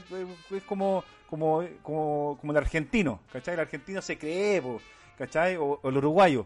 Oye, soy 16 veces campeón de la, de la Copa América, ¿por qué venía a ver vos que te, te ganaste dos, pues, ¿cachai? Es lo mismo, es como la, la actitud. Por eso te decía que un poco de, de la idiosincrasia del, del, del, del chileno, que es de esa cuestión de, de, de ponerte la pata encima, ¿cachai? De, de, de cómo, cómo efectivamente, no so- solamente Petar, ¿cachai? Sino que de repente todos, todos los emprendedores de Ah, o sea, te, te nombro Peter Iquique, pero acá Claro, te tenía claro. la Pame Chávez. Claro, entonces son personas que van posicionando a la, a, a la, a la región, a, a las regiones, pero también es pega de los emprendedores de... Quizás, como tú decís, Claudia, yo tuve que sacar de mi discurso, de, de- de mi primera co- conversa, el Iquique. Pero lo, lo meto en, en, las, en las cápsulas, ¿cachai? Ya cuando entro en confianza digo que soy de Iquique, ¿cachai? Iquiqueña de corazón, y, y todo lo- ¿cachai? Lo tenéis que decir, ¿cachai? Porque si, y es cierto. porque si te das cuenta, cuando, cuando te conversan de eh, eh, emprendedores de, de otras partes del mundo, te dicen, oye, ustedes tienen un ecosistema en Chile para poder emprender que ya, ya se lo quisieran otros. Y tú estás acá adentro y te decís, no, pero es que a mí nunca me han dado un corfo. Oye, pero si da lo mismo si te dan un corfo, no, pues, weón. Tení, tení un- un- una economía que te permite sacar adelante un sueño. Sí, eh, Oye, eso es fascinante. O sea, eh, cuando yo decía, porque yo empecé a, a adjudicar fondos hace rato ya. Eh, gané dos de Cercotec, de Corfo tres o cuatro, y de ProChile también me, me han apoyado harto. Entonces, cuando yo gané el, el primer, el semilla, eh, le decía, sí se puede, se puede eh, esta cuestión, porque siempre la gente que opina es la, o que no ha postulado o que no ha ganado. Eh, y dice, es que eso está todo arreglado, es que para ti es más fácil porque te conocen. es una cosa muy loca. claro. Eh, digo, sí, esa es otra cosa que podríamos hablar un día. Los mitos de Corfo es como. No, es que tú, estás, tú te juntáis con el de Corfo y te ganáis el programa. Bueno, me he ganado uno. O sea, si tú me decís que, que ir todos los días todas las semanas, eh, te, te ah, Claro, entonces le digo, mira, lo que hay que hacer es trabajar y prepararte. O sea, eh, no, es que yo postulé y tenía un súper buen proyecto y no quedé. De hecho, ganaron otros que no eran tan buenos como el mío. Yo, a mí me han dicho. Y yo le digo, pero desde- ¿leíste las bases? No, es que son muchas. si no leí las bases, entonces es súper difícil que, puedas, que, que tu proyecto pueda quedar. Entonces, a mí me pasa que me dicen, eh, de repente hago ahí una- algunas mentorías y me dicen, Claudia, mira, tengo este, este proyecto y todo. Yo le digo, ya, mira, está abierto este fondo, yo creo que este te sirve, lee las bases. Ay, pero es que son montones. po". Le digo, pero tenéis que leer las bases. O sea, yo me sé las bases, las bases del derecho y al revés, porque al final siempre es lo mismo y cambian algunas cosas. Eh, pero te las tienes que saber, porque si no sabes las bases, ¿qué vas a postular? Tu, tu idea puede ser buena, pero si no se relaciona con lo que están pidiendo, vas a quedar fuera. Entonces me dice, no, pero es que tú siempre has ganado, pues entonces ayúdame. Entonces, eh, claro, puedo ayudarte, pero el trabajo lo tienes que hacer tú. Eh, y también he ganado un montón de proyectos y otro montón que no he ganado también. pues. Entonces, eh, esto es en base a esfuerzo, a trabajo, a, a entender de qué se trata y a ser agradecidos también, porque tenemos, como tú dices, Rodrigo, un tremendo ecosistema emprendedor. En Chile se financian los sueños también de, de los emprendedores, pero no son gratuitos, o sea, tú tienes que trabajar para eso. eh, y hacer que sea algo sostenible, no que te dure lo que te duró la plata del proyecto, Eh, sino que eso se mantenga bueno. en el tiempo. Que bueno, ¿sabéis qué? ¿Sabéis qué? Eh, eh, eh, hemos sido acertados en los invitados que hemos tenido porque han reforzado esa idea muy buena de que el emprendedor tiene que vender. Déjense de andar prototipando cuestiones. Prototipen y tírense a la piscina. Y si es que no les sale, hagan otra cuestión, pero Otra. pero vendan, vendan, vendan. ¿Qué onda, weón? Ay, es que no me gané el corfo, entonces no lo puedo ejecutar. Weón, véndelo, weón, véndelo. O sea, alguien Claro. te va a creer, alguien te va a creer. Sí, hay que tocar puertas, hay que tocar Exacto. puertas. Y así como dice la, la Karen Montalva, de, de 10 no te va a salir un sí. Entonces, mientras vas teniendo hartos no, entonces más cerca del sí estás. Entonces, eh, dar- darle la vuelta un poco a eso y sí, vender es importante, entender que lo que estás haciendo es un negocio. Eh, y pasa mucho con los prototipos, con, los, con las innovaciones sociales, de que la gente cree que no tiene que venderlo. Eh, y, son cosas que tienen que, sostenerse en el tiempo y esto también tiene que tener una venta. Y los negocios son negocios. Y a mí me costó años entender que lo que yo tenía era un negocio. Eh, porque yo lo hacía porque era lindo, porque yo quería apoyar a las embarazadas, porque quería que todos lo tuvieran. Y, claro, yo tengo que vivir de esto también. Entonces, cuando uno está en, salud, cuando se forma en, salud, se, se, forma para ayudar, se forma para eh, servir pero no te formas para cobrar. Claro. Eh, eh, y yo cuando entendí eso, eh, yo dije, chuta, esta cuestión está mal. Y claro, tú trabajas en un sistema de salud y te pagan a fin de mes. Estás cobrando por lo que haces, entiéndelo. Claro. no porque yo tengo una empresa privada y cobro por lo que hago, soy distinta a, lo que haces tú. Es un negocio siempre. Y no es que la salud tenga que ser un negocio, sino que lo que entregamos es, entregamos valor a lo que hacemos. Eh, eh, aportamos valor a ti, a tu familia, a tus hijos, eh, y eso tiene un costo porque de, esa forma vivimos y toda la, sociedad funciona así porque necesitamos comer, necesitamos vestirnos, y qué mejor que vivir de lo que te apasiona. Y eso hace que tú recibas esto de una forma distinta y, mejor. Entonces, tener negocio significa generar ventas. si quieres cumplir tus sueños y no te ganaste el proyecto de Corfo, de Cercotec o de Endeavor o de lo que sea, eh, bueno, toca otra puerta, toca otra puerta, eh, ve de qué forma puedes ejecutarlo, eh, conversa con tu equipo y parte, yo he tenido mi equipo sin, sin recibir ni uno y todos trabajando por cumplir el sueño. Claro, o, ve, o, ve la parte buena de no recibir un corfo, ¿cachai? Por último, por último ya tener la experiencia y vaya a conversar con la gente de corfo o con la gente de, ¿cachai? Va el eh, ¿cómo se llama? La, idea de, de, entenderte emprendedores que no, no, no porque se te cierra una, ya se murió el, sueño. Hay veces que sí, obviamente, si ya te das cuenta que la cuestión no, no, pega ni junta, ¿cachai? Hay que, hay, que, hay que ser bien valiente para decir, porque te voy a contar una, una, una, una experiencia con mi amigo Gonzalo. Eh, hace un tiempo le, le, presenté una idea, le dije, amigo, sabes que tengo una ah. idea.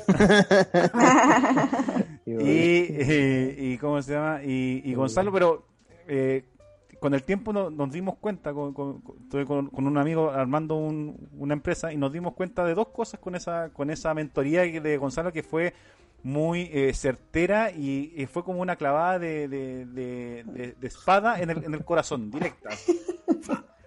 Porque le contamos la idea y nos, y nos queda mirando y, y en, menos de, de, 30 segundos nos dijo, nos votó el, sueño, se dijo, no, eso no, no, vende. No vende, es muy difícil. Y con el tiempo nos dimos, siempre ponemos, cuando, cuando conversamos con alguien y le contamos lo que estamos tratando, lo que estamos pensando ahora, siempre contamos la, la historia, y yo repito a cada rato la historia de esta historia porque me parece que está bien que alguien te diga, no, esa cuestión no funciona, piensa de nuevo, ¿cachai? Entonces... Mm en esa pensada de nuevo también le ponéis tiempo. O sea, eh, las últimas conversas es como, oye, ¿hasta cuándo le vamos a dar tiempo a esto? Diciembre. Lancemos, hagamos un prototipo, diciembre, y, en diciembre, si la cuestión no pega ni junta, así que puede ser que el prototipo no funcione, o puede ser que nosotros dos no podamos trabajar juntos.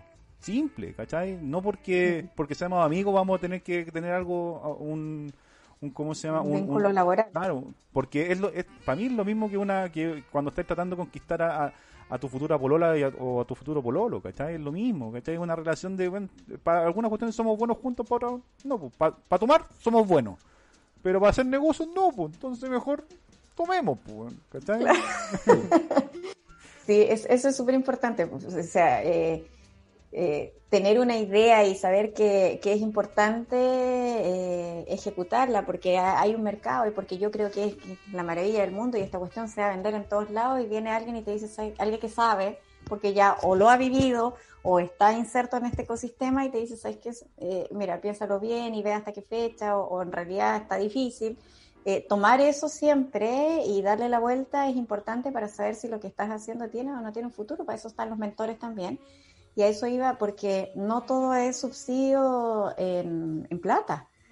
Eh, las mentorías, las asesorías son súper importantes porque tú no vas a ver, no vas a saber qué hacer con la plata si no tienes claro el negocio. Entonces eh, es, complicado, bueno, uno que está como del lado eh, del apoyo y todo, cuando te digan estas ideas que todas están buenas, el Excel es perfecto, es como tan, es un puzzle y ya bueno, no sé, yo llevo muchos años escuchando tantos proyectos que tú sabes que es imposible que no falle. O sea, es como, yo más valoro cuando me cuentan cuántas veces iteraron y llegaron a algo a que todo es tan perfecto porque el mundo para los emprendedores están recién partiendo y esto es súper redondo, es como... Todo calza. No, no, me, no puede entrar al Corfo porque eran 100 pesos y no, es que quiero hablar con ellos y eso, mi proyecto era mejor que el que ganó. Y si ahí dice que era hasta ese tope, si te pasáis en 100 está, no, pero es que cómo no nos van a entender, no tienen esa visión, oye, recién 500 mil. Eh o, el Excel me da y yo tengo que vender esto y este arriendo y, y, al final es otro el que te trae la pelota. uno, uno va aprendiendo, uno va aprendiendo en el camino. Yo me acuerdo igual cuando presenté la primera, el primera ronda de inversión, yo dije, pucha, pero es que el problema fue, el problema fue, es que ellos no saben del mundo digital. Ese era el problema. Y ahora, eh, eh, cuando entra Rubén, Rubén Hernández, que lo, que lo entrevistaron ustedes hace poquitito, eh, yo me presenté con él, tenía que presentarme en una ronda de inversión. Y, bueno, por cosas de la vida y de la locura mía, lo conocí antes y lo contacté, él me escribió, nos conocimos y bueno, él ingresa ahora a mi guagua. Ya, buena. Buena noticia. Sí, pues súper contenta porque fue súper emocionante. O sea, me dice Claudia, tú dile a los otros inversores que vayan a entrar que tú ya cuentas con, con un inversor en Silicon Valley para, para mi guagua. Así que fue súper, él súper apoyador. Pues, así que yo súper emocionada. Y entre las preguntas que estaba, porque íbamos a tener una conversación de 15 minutos, estuvimos dos horas y media conversando la primera vez que nos conocimos. Y, me dice Claudia, em, me hizo las preguntas de rigor y después me dice, ¿por qué no has levantado capital antes? Y yo me reí y le conté, le dije, mira, yo me presenté, no sé con qué cara me presenté, le conté toda la historia, eh, pero yo no he levantado capital antes porque yo no estaba preparada para levantar capital. Porque yo sentía que lo que necesitaba era que me pasaran plata para yo funcionar, para yo seguir funcionando. Y en el fondo uno después entiende que tiene que levantar capital cuando no lo necesitáis, sino que cuando, no para funcionar, sino que cuando necesitas dar el siguiente paso. Está funcionando. Está funcionando y tienes un capital o, tienes los recursos de una u otra manera para poder seguir eh, funcionando con tu equipo, trabajando y generando las ventas, pero si tienes una inyección de capital, inviertes en eso y ya, como estoy vendiendo hoy día a instituciones públicas, entonces los pagos no llegan de inmediato, eh, entonces puedes trabajar tranquila y cerrar los negocios ahora que la plata te va a llegar en enero o en marzo, pero eh, teniendo la inyección de capital tú puedes generar estas ventas tranquilas, tienes tu equipo trabajando y el desarrollo se va eh, reforzando y el soporte tecnológico también. Entonces, yo le digo, pues yo no estaba preparada porque yo no entendía de qué se trataba y tampoco tenía claro en qué iba a ocupar los recursos ni cuánto necesitaba. O sea, yo en ese momento estaba acá y necesitaba pagar. Eh, y eso el inversor lo siente, obviamente. Entonces, eh, la plata no es todo, sino que necesitas conocer muy bien el negocio, necesitas saber dónde vas a apuntar, necesitas rodearte de gente que sepa más que tú y de recibir las críticas y mejorar para, porque a mí un montón de veces eh, me han, o sea, yo con mi proyecto cuando era más emprendedora más chica, ay, mi guagua es aquí, es lo más maravilloso del mundo. Y me acuerdo una vez, eh, Manuel Pino de Imagine me dice, Claudia, me aburriste. me aburriste. Es de, de la misma escuela de Gonzalo entonces. Y yo quedé así y después, bueno, nos destruyó, pero no era una destrucción para que te fueras llorando a la casa, sino que te estaba ayudando. Te estaba ayudando, bueno, y ahí cambiamos, mejoramos muchas cosas y entendí también, estábamos recién en 2015, por ahí. Y, y, después, bueno, nos hemos encontrado en algunas oportunidades y, bueno, bien, bien avanzando.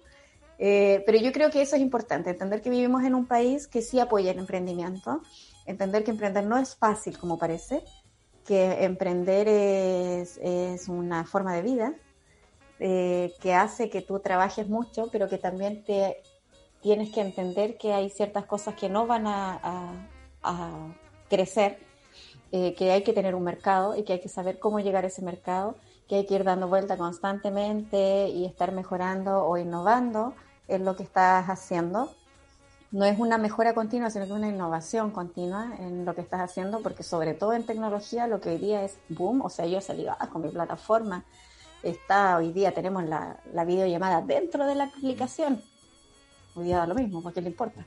Entonces, entonces eh, innovar constantemente es importante, no enamorarte del producto. Siempre dicen enamorarse del problema, eh, pero yo no sé si es, tan como enamorarse del problema, sino que tener claro eh, para dónde va tu negocio y qué posibilidades van apareciendo, qué posibilidades tienes tú de rendir frente a eso también y dónde quieres llegar. O sea, si solamente quieres hacer un negocio local, perfecto.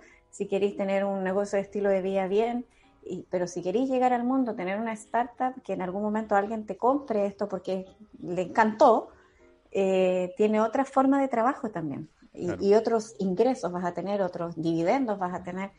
Tener claro para dónde apuntáis también es importante y, que, no perder nunca la pasión, porque a mí me apasiona mucho lo que yo hago. Eso. Oye, eh, Claudia, yo no me quiero, no quiero terminar este, este, este programa sin preguntarte por la por la asociación que tienen que, que, lideras de, mujeres, porque creo que eso es, re importante. Una cosa es ser, es ser emprendedora eh, mujer, eh, ser líder, eh, tener un, ejercer un liderazgo femenino, ¿cachai? En, en, una, para mí, desde mi punto de vista, una, una industria en, en crecimiento, en, en, que se está posicionando, ¿cachai? Dentro de una cultura que es súper machista.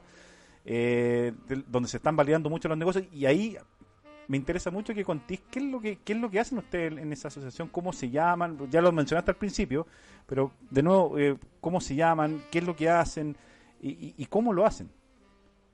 Somos una asociación gremial, Mujeres Non-Stop, yo soy una de las directoras, Tania Caroca es la presidenta, eh, nacimos ya hace eh, dos años y algo.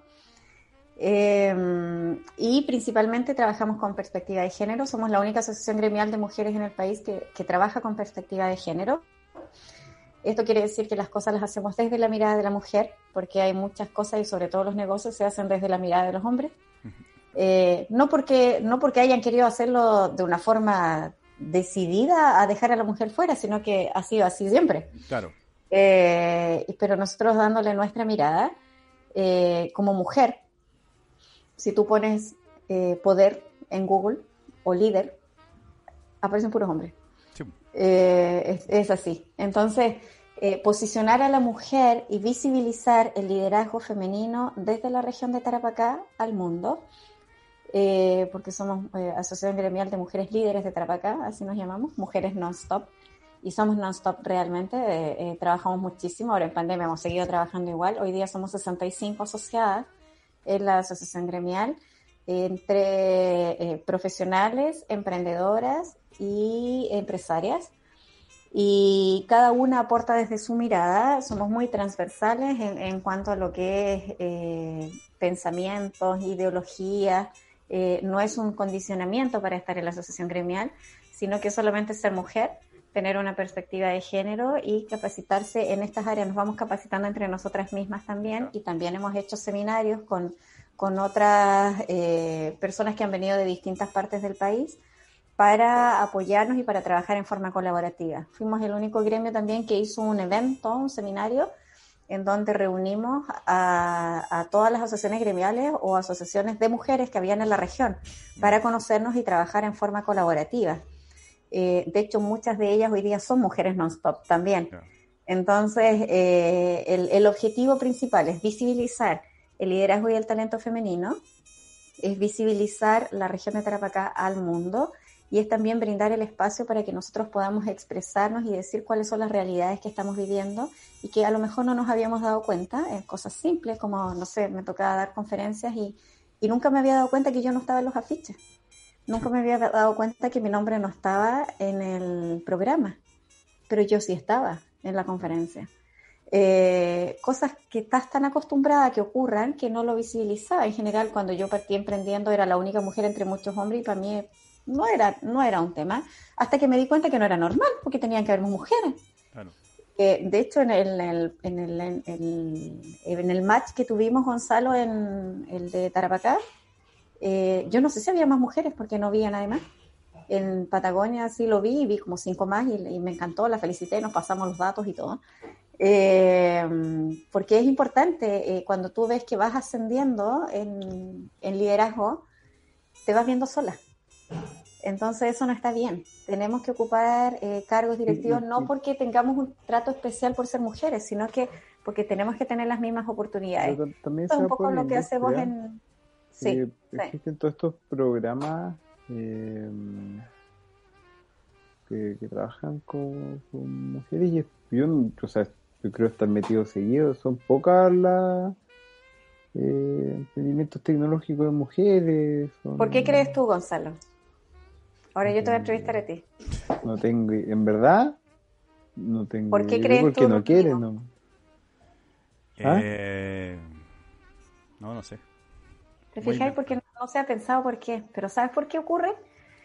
Ocurre porque hay una brecha muy grande en cuanto a lo que es la educación, a, dónde yo, eh, qué voy a estudiar yo o qué área me motiva, tiene que ver mucho con cuáles son las posibilidades que me presentan. Eh, cuando yo soy chica, soy niña y me regalan juguetes, hoy día ha cambiado, hoy día ha cambiado, pero yo vengo de una generación que es más antigua. Entonces, eh, a, las niñas se nos regalaban muñequitas y se nos regalaban jueguitos de té y lavadoras, que mi lavadora, yo me acuerdo, era mi, juego preferido. Tenía una lavadora y le lavaba la ropa a las Barbie ahí, me encantaba. Eh, y cosas que te hacen jugar o con tus amigas dentro de la casa o sola dentro de la casa y tienes que cuidarlos y protegerlos porque es tuyo. A los hombres se les pasaba una pelota para que vayan a jugar afuera, porque dentro de la casa molesta, porque la pelota puede romper un vidrio, porque puede romper algo, y porque se asumía que el juego era para el niño. Fuera de la casa, embarrado, sucio, los mocos colgando y a pata es que es hombre. Llegaba a la casa a bañarse, pero anda que la niña llegara de esa forma a la casa. Pero eso es antes, pero, o sea, te, te entiendo y, lo comparto, pero hoy en día, y, lo otro que me ocurre es que la mayoría de los emprendedores ni siquiera, porque te decía, no, tiene que ser ingeniero comercial, o los emprendedores más exitosos son abogados, son eh, ingenieros mecánicos eléctricos, los tipos más que no es como el mundo de los negocios, y, pensándolo en esa misma lógica con las mujeres, yo creo que hoy en día el, temor a, a, tomar estos riesgos de generar una, una plataforma. no es eso, no es eso. Eh, de hecho, yo lo hago. Yo lo saqué adelante, pero no fue fácil. Te conté toda la historia. Entonces, eh, pasaba esto, ¿cierto? Hoy día no, no pasa en, eh, tanto como pasaba antes. Hoy día se, se entiende más que no importa si quiere jugar a la pelota, no importa si quiere hacer ballet, si es hombre o mujer, en realidad se promueve que sea igual, pero aún se sigue trabajando en que no se entienda que esto es, tiene que ser delicado porque es más femenino, no es así. Eh, a, mí personalmente me decían que yo era como un hombre, porque yo no tenía miedo a decir las cosas, porque, eh, porque yo siempre estaba, eh, si había que opinar, lo opinaba sin ningún problema. Entonces me decían mis amigas, pero es que claro, y para cosas más, más, más sensibles quizás como, como la misma sexualidad o, cosas que tienen que ver con tu forma de ser, me decían, pues que tú soy como un hombre. Y, y, yo en algún momento, o, o, la forma de decir las cosas y de pararme adelante y opinar y decir que no estaba de acuerdo, y yo soy súper chica, pero ahí estaba parada entre medio todo el mundo levantando la mano porque no estaba de acuerdo y lo decía y nunca tuve miedo de hacerlo. Eh, entonces, nunca ya de, estoy hablando de la universidad para adelante, porque antes era muy tímida. Y, y me decían, pero es que tú actúas como un hombre. Entonces yo asumí que sí, que yo era como un hombre. Y cuando empecé a trabajar con perspectiva de género y entendí en Mujeres Non-Stop, con mis mujeres non-stop amadas que me encantan, eh, entendí que yo no soy como un hombre. No es que mis características de liderazgo sean de hombre. Yo soy una mujer que tiene características de líder, que no son de hombre. Claro. ¿Te fijáis? Yo también sentía que lo era. Sí, yo actúo como un hombre. No, soy una mujer que es líder. Claro. Que lidera, que no tiene miedo. Oye, Claudia, el, en Mujeres Non-Stop participan mujeres solamente de, de Tarapacá O, Sí, ahora, ahora solamente de Tarapacá, pero nuestra idea es poder llegar con, con esto a- a- al mundo. ¿Y qué pasa si nosotros te, te- te ayudamos a, a- llevar mujeres de, de otras partes de, de Chile para pa, pa mujeres no Bien, pues, nosotros encantadas. Sí, pues sí funciona. Nosotros encantadas. De hecho, Tania participa con varias agrupaciones de mujeres en Santiago también. ¿Ya? Eh, las mujeres influyentes, mujeres empresarias y, y distintas agrupaciones de mujeres que ya nos han, eh, nos han escrito para que empecemos a hacer estas redes y trabajar juntos. Y nosotros llevar mujeres non-stop a todo el país también, entendiendo la perspectiva de género, entendiendo esto de que, que, que no alcancé a terminar, porque me fui por las ramas al final, pero eh, que esto que, te- que cuando chica te pasaba las muñecas y que después cuando estudiabas eh, tú entendías que, que había que es- esta, esta cosa de servir es como más de la mujer que del hombre, esta cosa del cuidado de otros es más de la mujer que de hombres. Ha ido cambiando, pero sigue siendo así. Sí. Esto de, que, de decir que yo voy a estudiar ingeniería, hoy día se ve mucho, obviamente, más normalizado que antes, pero aún faltan mujeres en tecnología, faltan mujeres en, en inteligencia artificial. Hoy día yo soy máster en inteligencia artificial y todos me preguntaban por qué estudiaba eso, tan raro. Entonces, eh, Y, ahora tiene todos dicen, todo, ahora todos dicen, ah, era por eso. Ah, claro, ahora, ahora, o sea, yo lo estudié también cuando nadie entendía ni una cuestión, de hecho me titulé ahora en, en junio de este año, y, y, y todos me preguntaban, de hecho, unos, unos- amigos empresarios que tengo son empresarios grandes, y me dicen, pero ¿para qué estudias eso? Así como, ¿de qué te sirve? Bueno, hoy día lo entienden, Ujú. pero eh, hay muchos sesgos en cuanto a tecnología, en cuanto a inteligencia artificial, porque las mujeres no estamos presentes en esas áreas y no es porque no queramos, es porque es más difícil acceder a, es- a esas áreas, porque las mujeres tienen una escolaridad más baja que los hombres, porque las mujeres profesionales son menos que los hombres profesionales, porque la maternidad y por distintas causas nos limita el poder desarrollarnos y no es que queramos. Muchas sí lo quieren y está perfecto, pero muchas no lo han querido y han querido hacerlo y no han podido. Entonces, eh, tiene que ver con que todavía hay, y yo le veo la cara a Gonzalo, ¿ah? porque, porque cuesta entenderlo, cuesta, No, y- cuesta no, sí. entender que, que mí- realmente todavía existe. A mí me gusta mucho y es un, es un desafío gigante. Yo apoyo cuanto programa mujer hay porque creo que tienen que defenderlo y creerse el cuento y pucha, y igualar la cancha y va en todo. Sí, hay, hay mucho menos, pero, todos tenemos que te empujar pregunté- hacia... Claro. Claro, ¿Qué cuando yo te pregunté por qué las mujeres no están en tecnología, me decís que no Es que, sé. es que por eso, te- es que Y, para y hay una explicación para eso. No, no sí, pero es que yo, en, en mi prejuicio, yo no coincide, no concibo que se generen esas barreras. Entonces, Porque tú me cuando- de hombre, obviamente, pues sí, está bien, pues. ¿Me entendí? No, no, pero, pero es que yo veo a una mujer igual que yo. Una mujer podría estar sentada en mi cargo. Yo no soy superior a, a otra persona, Claro. ni, ni mayor ni menor. Y no es y, eso. Y en contratación. Pero es Sí. que si no, ya entramos en, en temas de ver, no, es que mira, a la mujer hay que ayudarla. Yo creo que es un micromachismo. Eh, Es que no es que hay que ayudarla. No es que hay que ayudarla. Lo que pasa es que eh, no hay que cuestionar muchas cosas y no hay que juzgar. Hay que dejar de preguntar cuántos hijos tienes cuando vas a una entrevista de trabajo. Por eso digo, que Hay en que mi dejar caso de- yo, De sesgar porque tengo- tienes cierta edad. yo en el momento de contratar, estoy contratado a un hombre porque las mujeres no querían venirse a trabajar con nosotros porque tenían otro desafío. Yo quería una mujer en verdad. Ahora tengo al Mati que tampoco me arrepiento. Claro, pero eso, eso es, eso es a, un... a lo que voy, a lo que voy que nosotros tenemos que apoyar. Si, si uno va y dice, no, mira, que o, o pago yo la cuenta porque es mujer, ya genera ahí un micromachismo que, que tenemos que es como, no, o sea, acá Claro, se, abren un montón, un montón de cosas, pero, pero en lo real... hay harto desafío que trabajar en lo real hay mucho, mucho que trabajar desde la perspectiva de género, desde mirar, eh, no sé, mujeres cuando recién entraron a minería tenían que usar los trajes ese de los hombres porque obviamente no había nada preparado para mujeres, ni baños, ni nada, hoy día sí hay. Eh, y cosas que, que van desde la mirada de la mujer en, en, en cosas que tienes que tener ciertas características de hombre para llegar a cargos de liderazgo. Y Sí, lo que sí. trabajamos en Mujeres Non-Stop es precisamente que tú tienes que seguir siendo tú misma como mujer con tus propias características, que no son de hombre o son de mujer, que son tuyas. Claro, porque de alguna Entonces, forma, de, alguna, es un de- poco. de- de alguna forma, o sea, no, no de alguna forma, sino que las características del líder son transversales para cualquiera. O sea, Eh, Siempre. es, es así y, y- Pero no han sido así siempre. O sea, es, es, es, es, es así, ha sido siempre, pero no estaba validado antes, ¿cachai? Eh, eh, Yo creo que esa es la, esa es la para mí, desde, desde lo que está contando, es, antes a la, a la mujer le ponía ahí un apellido que parece hombre, ¿cachai? Claro. Entonces, Mm. eh, la, la valida- voy a- a- al tema de la validación del, del concepto de tú eres una mujer líder. Es distinto a que, oye, tú pareces hombre.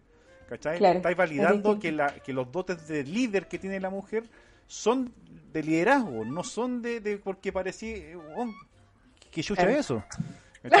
Y te vas dando cuenta cuando entras en el mundo que está liderado por hombres. Te vas dando cuenta que eres la única que está ahí. Claro, Te vas dando cuenta que, que, que hay muchas cosas que no están preparadas para que tú estés ahí también.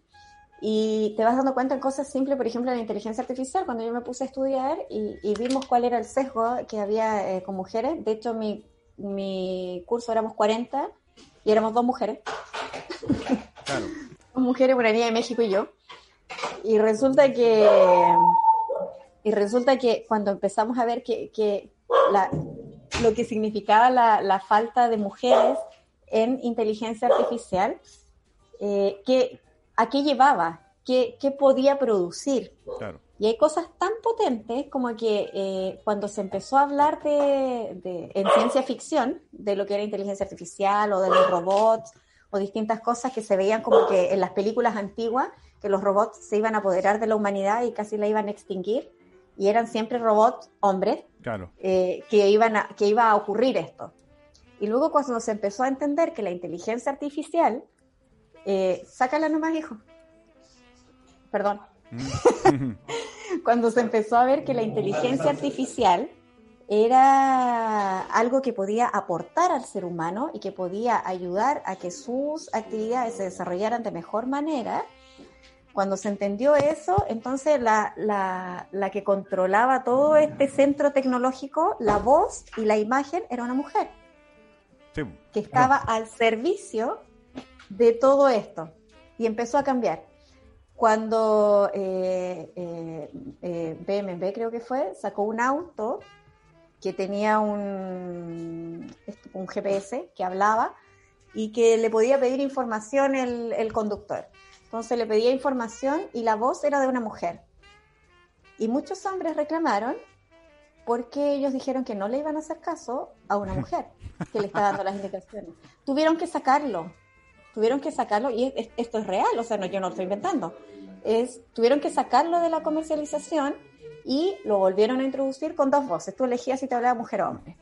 Todavía en la bolsa, en, no me acuerdo si es en Corea o, o en los países de allá, eh, cuando tú necesitas información de cierto, de otros que están en, en ese momento eh, ofreciendo eh, acciones o distintas cosas, es una mujer la que da la indicación, pero cuando tiene que tomar la decisión de compra, es un hombre el que habla. Y eso existe, eso es real. Eh, Siri y el asistente de Google y Alexa y todas las asistentes de Google son asistentes de Google, son mujeres Mm. porque se tiene asumido que un asistente es mujer, porque sirve. ¿Te fijas? Hoy día se está trabajando. De hecho, eh, eh, Apple eh, tuvo que cambiar dentro de su algoritmo cuando habían mensajes ofensivos a Siri. Siri se, no se, Clara, Siri no, perdón, la, la perra. Siri no se, defe- no se defendía. Entonces le decían cosas como, eh, no sé, cosas más, Sí. más subidas de tono. Ajá. Y ella decía, me sonrojas cuando dices eso, pero te lo agradezco. No le decía, oye, no digas eso, porque estaba programada eh, de esa forma, porque el algoritmo está eh, entrenado por hombres. Claro, Hay pocas mujeres en inteligencia artificial. claro. Entonces se dieron cuenta y, bueno, eh, se, se hizo esta observación y ellos tuvieron que cambiar eso. Hoy día Siri responde, no entiendo tu pregunta. Entonces, eh, son cosas reales que yo no estoy inventando y que sí existen y que ni siquiera yo me había dado cuenta, porque las mujeres tampoco nos damos cuenta. Yo, yo- Entonces, quería- yo lo quería es eh, decirle a la, a la gente de Apple que, que le ponga que, le, que ponga a una chilena a, a inventarlo. A lo- responderle. Claro, entonces, ¿qué te pasa vos? Ya, Y trabajan súper bien, son súper eficientes. Eh, tú pides algo y están ahí a la hora que sea, es distinto. Yo tuve experiencias anteriores con programadores y, y súper malas. malas, cuando, para la primera aplicación que yo lancé, no, mal. Mal. Te decían que sí, po, porque te dicen que sea todo. claro, claro. Es que Sí yo creo puede, que, también, también, yo creo que el, el, la- el nivel de urgencia que hay ahora, ¿cachai? De, de, de este tipo de, de, de profesional hace que los tipos trabajen, sean más eficientes que antes. Ya no te digan que Claro. a, to- a toque sí. ¿Cachai? Te dicen ya, Claro. sí, pero puedo hasta acá. ¿Cachai? O ya, Eso, no. sí, eso es lo que yo pedía. Yo les decía, dime si lo puedes hacer y en cuánto tiempo. Así yo me programo y no tengo una reunión donde voy a vender el producto y tú no me tienes listo el producto. Claro, exacto. Que me pasó varias veces. Me tuve que presentar. De hecho, la primera vez que me presenté a Ronda de Inversión, que fue en presencial ya hace más de un año, casi dos años, eh, no estaba listo. No estaba arriba la, la aplicación. Ya. Entonces, no, si va a estar, si va a estar, si va a estar. Yo con la guata apretada, histérica y to- toda eh, nerviosa porque eh, tenía que presentar. Y ellos súper relajados, es que no, no, no alcanzó a estar, pero está listo, solamente no se ha subido. Pero ¿cómo, ¿Qué le digo yo a la gente? Eso tú no entendías esa cuestión. Mm, Y, y claro, pues, no entendía. claro, sí. Después aprendí que yo tenía que darle más tiempo al tiempo que ellos me decían, porque dos semanas de ellos eran dos meses, no eran dos semanas. Claro. Sí. Entonces eh, en- entendí que tenía que darme yo más plazos también pa- para poder realmente cumplir. Y ahora entendí que lo que tengo que hacer es contratar eh, eh, gente que realmente cumpla, que te diga las cosas como son, Claro. y que esa gente es más cara, po. es más cara, pero en el fondo te sale más barato. Claro. De hecho, la, lo- lo- estos cabros, por ejemplo, a nosotros nos ponen la máquina. ¿cachai? No es que Mm. nosotros los andemos persiguiendo. De hecho, no, tenemos un Slack y todos los días me andan weando. ¿cachai? Yo no estoy a cargo del proyecto, pero a mí me wean todos los días. Así que, Rodrigo, voy a hacer tal cosa. Ya, ok, ya lo voy a hacer. Y ponte tú, no sé, eh, como que ellos lo necesitan al tiro. Entonces, ahora me puse de acuerdo con ellos y dije, bueno, cuando ustedes necesiten algo al tiro, mándenmelo al WhatsApp. No me escriban por el Slack, porque tengo como... Porque no lo veo. Claro, 25 weas abiertas. ¿que ¿Tú crees que voy a estar pendiente de lo que me estés pidiendo? No. Entonces ya, y me dicen, Rodrigo, ¿puedes hacer esto? Ya. ¿Qué nivel de urgencia? Al tiro, ok, al tiro. Ya dejo hacer la otra cuestión, ¿cachai? Y, por ejemplo, ellos se dieron como tres meses y medio de, de plazo para hacer la, la, la cuestión, ¿cachai? Y al final la terminaron en, la están terminando en dos, pero tienen un mes y medio de pura prueba. De prueba de Sí. fallo, ¿cachai? Sí. Entonces, co- cosa que nosotros con una- otra aplicación que habíamos hecho no nos pasó esa, esa experiencia. po. Nosotros teníamos que andar weando, ¿cachai? Oye, ya, pues, ¿y ¿cuándo va a terminar la cuestión? Oye, bueno, ya, oye, ¿cachai? Está fallando esto. ¿cachai? Sí, encontrar un buen equipo de desarrollo y de soporte es fundamental para que las cosas funcionen y no es fácil. Eh, ahora yo con el último que hablé le digo, por favor, dime todo, dime al tiro si, si has hecho esto, esto, si funciona, si sirve, quiero ver cosas porque ya uno también se pone más exigente y, y al final, bueno, tú ves la, la cotización y decís, chuta, eh, exiges, Claro, exiges también. claro. Eh, y además que ahora yo entiendo, porque al principio también yo no sabía qué pedir, si no entendía nada de ni de programación, ni de desarrollo tecnológico, Claro. ni, ni nada de, de lo que yo me estaba metiendo. O sea, Claro. yo partí en forma presencial y cuando pasé al online, yo dije, y todavía está en la grabación, el otro día la vi, vamos a hacer lo mismo que hacemos en presencial, pero he pasado al digital. Ese era mi, mi discurso. Y cuando me fui metiendo y fui viendo que era otra empresa, Claro, que era otro mercado, que era otro público, que era otro desarrollo, que necesitaba otros personajes en el equipo, que necesitaba eh, eh, un modelo de negocios distinto también. Claro. Cuando me di cuenta que era una empresa totalmente distinta, dije, ¿en qué, en qué me metí? Porque ahí recién entendí y seguía con lo presencial, entonces tenía como, como, como hartas dificultades para sacarlo adelante. Y yo sabía, sin entender nada, eh, porque entre medio grabamos cápsulas, videos, entonces estaba con el equipo de producción y de grabación, más el equipo de desarrollo y el equipo de profesionales que seguían atendiendo a la, a la gente. Entonces, era, y un esposo al lado mío diciéndome que hasta cuándo, que no tenéis tiempo nunca y que cuándo van a terminar. La casa invadida de gente. eh, y, todas las otras cosas que uno tiene que seguir eh, funcionando. Entonces fue un, este proceso de transformación digital que nosotros vivimos, que ya ha sido de cuatro años, eh, no fue fácil.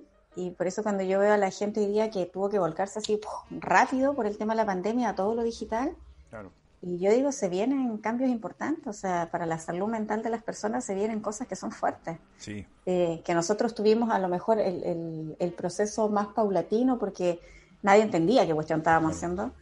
Eh, y tuvimos más tiempo para ir sacando esto adelante, pero hoy día la gente tiene que hacerlo de un día para otro. Claro. O se muere.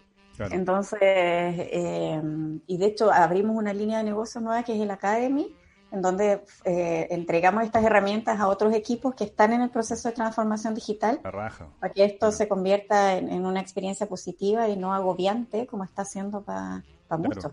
De hecho, el, también nos, nos tocó cuando ah, conversamos con la, con la Cata Phipps, que también ellos a partir de esta cuestión de los e-commerce se dieron cuenta que tenían que transmitirle esta información a otros que quieren también desarrollar sus negocios de e-commerce y llegar a, al éxito, ¿cachai? Porque final, si no compartir la información, si no soy colaborativo en el proceso, da lo mismo si te copian o, o sea, hacen lo mismo que tú, ¿cachai? Pero...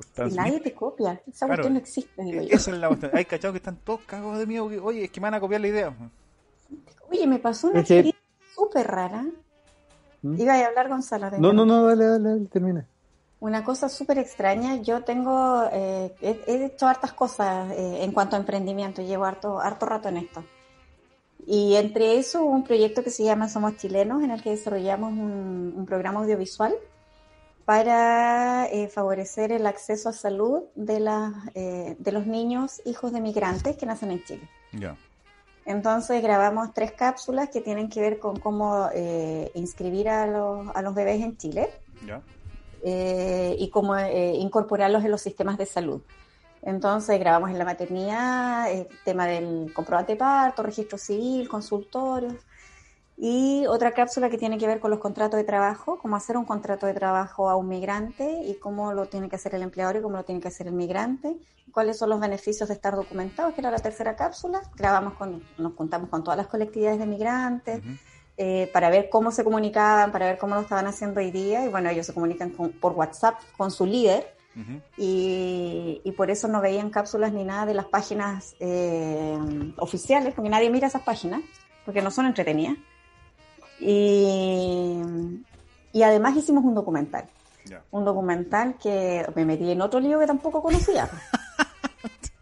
Ahora grabar un documental con así un montón de gente detrás, equipo de producción, guionista, musicalización. Ahora, ahora entendís por qué cobran lo que cobran cuando hacen un documental. Claro, o sea, totalmente justificado y cobran poco, porque la cantidad de trabajo invertido es tremenda, la cantidad de gente que hay detrás, el maquillaje y todas las locaciones y todas las cosas.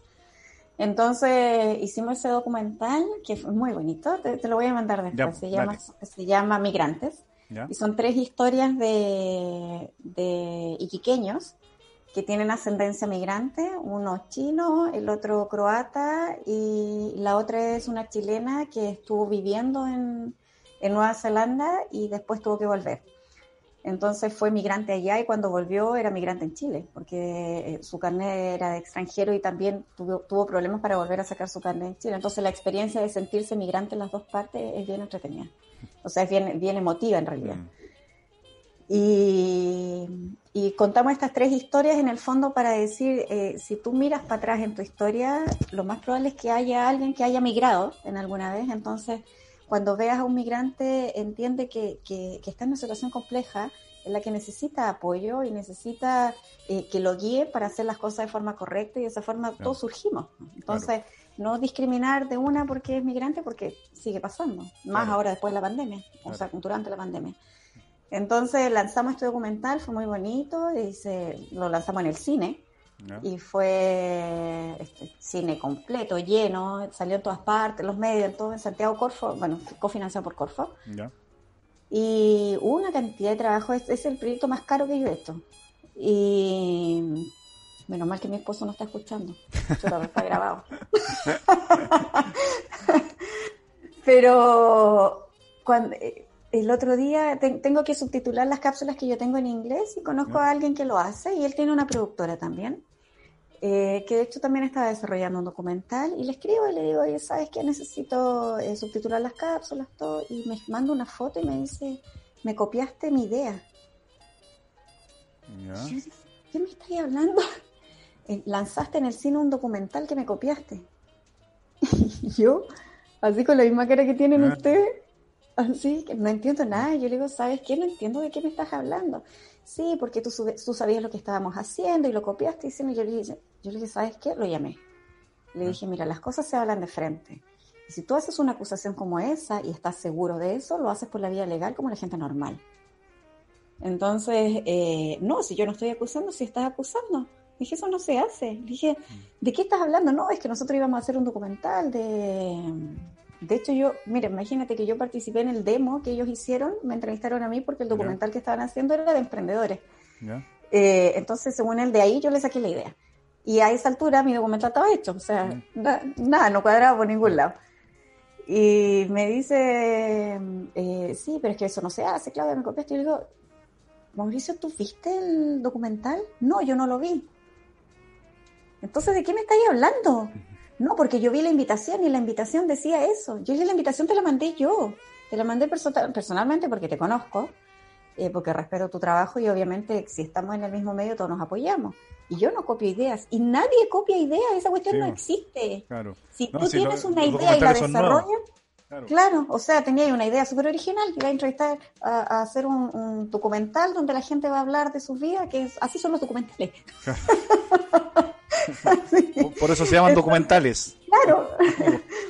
Entonces eh, me dice, no, es que yo no sabía, entonces yo entendí mal, porque la invitación decía eso. Y yo tú no puedes hacer eso. Primero, no puedes acusar eh, y no decirle directamente a la persona que estás acusando. Segundo, no puedes hablar de algo que no has visto. Y tercero, ¿quién te va a copiar una idea? Si eso no existe, nunca ha existido. Si tú tienes una idea y la desarrollas, entonces ese es tu trabajo. Si alguien quiere hacer exactamente lo mismo que estás haciendo tú, nunca va a tener tu sello, porque es tuyo. Claro. Las ideas Exacto. no se copian, no se copian. Podemos, y, y nadie está descubriendo la rueda, po. Entonces, eh, todos estamos haciendo cosas copiadas de otros lados y por eso se nos ocurrieron. Claro. De hecho, No eh, nació así. Qué buena, qué buena explicación porque al final siempre hablamos de lo mismo con el Gonzalo, con otros emprendedores, le decimos, oye, weón, eh, cuenta la weá porque no... Porque de, de original, así como original, original, no tiene nada, ¿cachai? Le, le- le estás agregando algo, tu, eh, tu toque mágico, Tuyo. ¿cachai? Claro, Eso es. claro. Ahí- Algo que ahí tú también- viste que el otro no vio. Claro, Ahí exacto. Pero también pasa, Es lo mismo.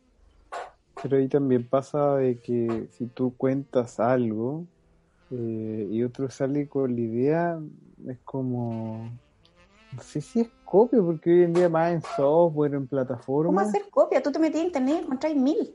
No, no, y, y, y lo otro es como que yo te comento la idea y la ejecución y todo es como...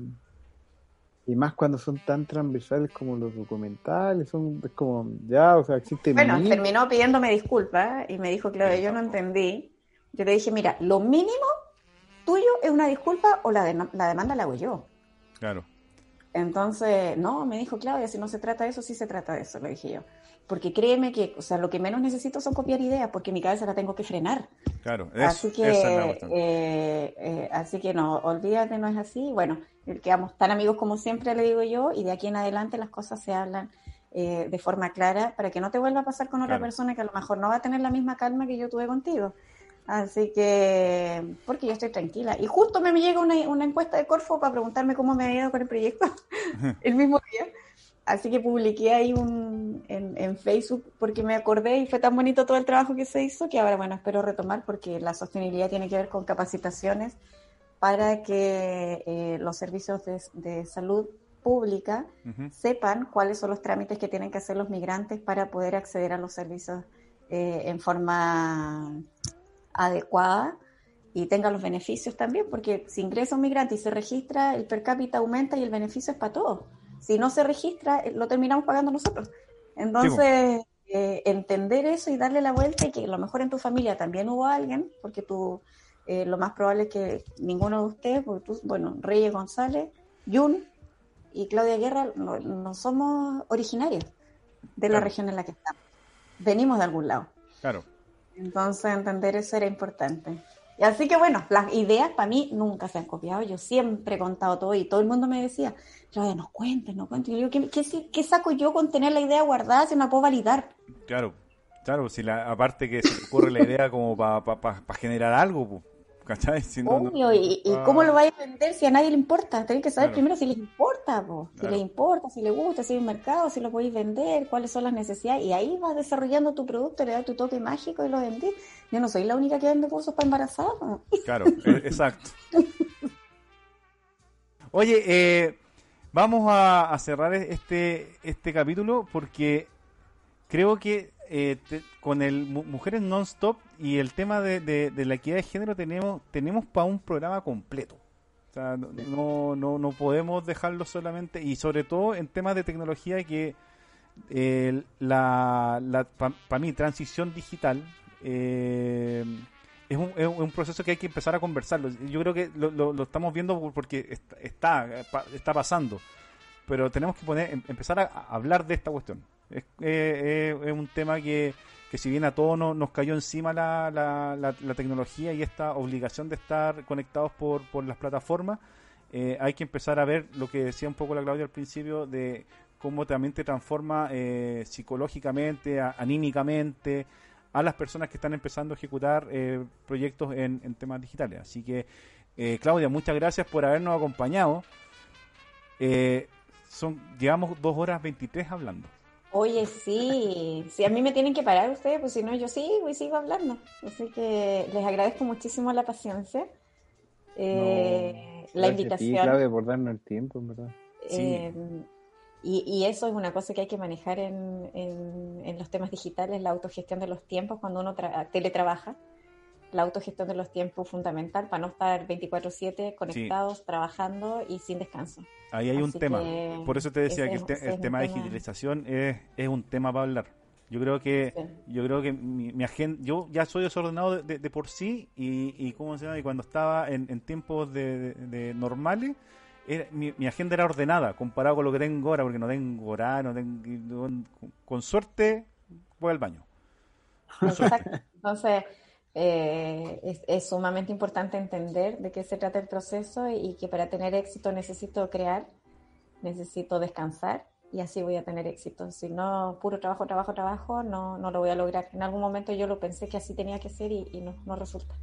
Así que les agradezco muchísimo, estoy muy contenta eh, y bueno, pues cuenten conmigo para lo que necesiten. Vamos a llegar de Tarapacá al mundo, de Antofagasta al mundo y vamos a llegar de, Chile al mundo porque eh, hay un tremendo potencial, tenemos mucho talento en el país, tenemos mucho apoyo también y tenemos que ser unos agradecidos por eso, esforzarnos para que esto siga creciendo, siga avanzando y, y bueno, podamos conseguir en los momentos difíciles que estamos viviendo, tanto sanitarios como sociales, eh, sacar lo mejor de cada uno de nosotros, tener tolerancia y respeto por el otro, porque no porque pensemos distinto significa que somos mejores o peores, sino que entender que no somos lo que pensamos, sino que nuestra mente se le ocurre pensar muchas cosas y nosotros tenemos que estar sobre esta mente y, y usar inteligentemente esta mente a favor y no que nuestra mente nos utilice y terminamos de, re- de repente haciendo cosas que, que no pensábamos que, que podíamos hacer porque,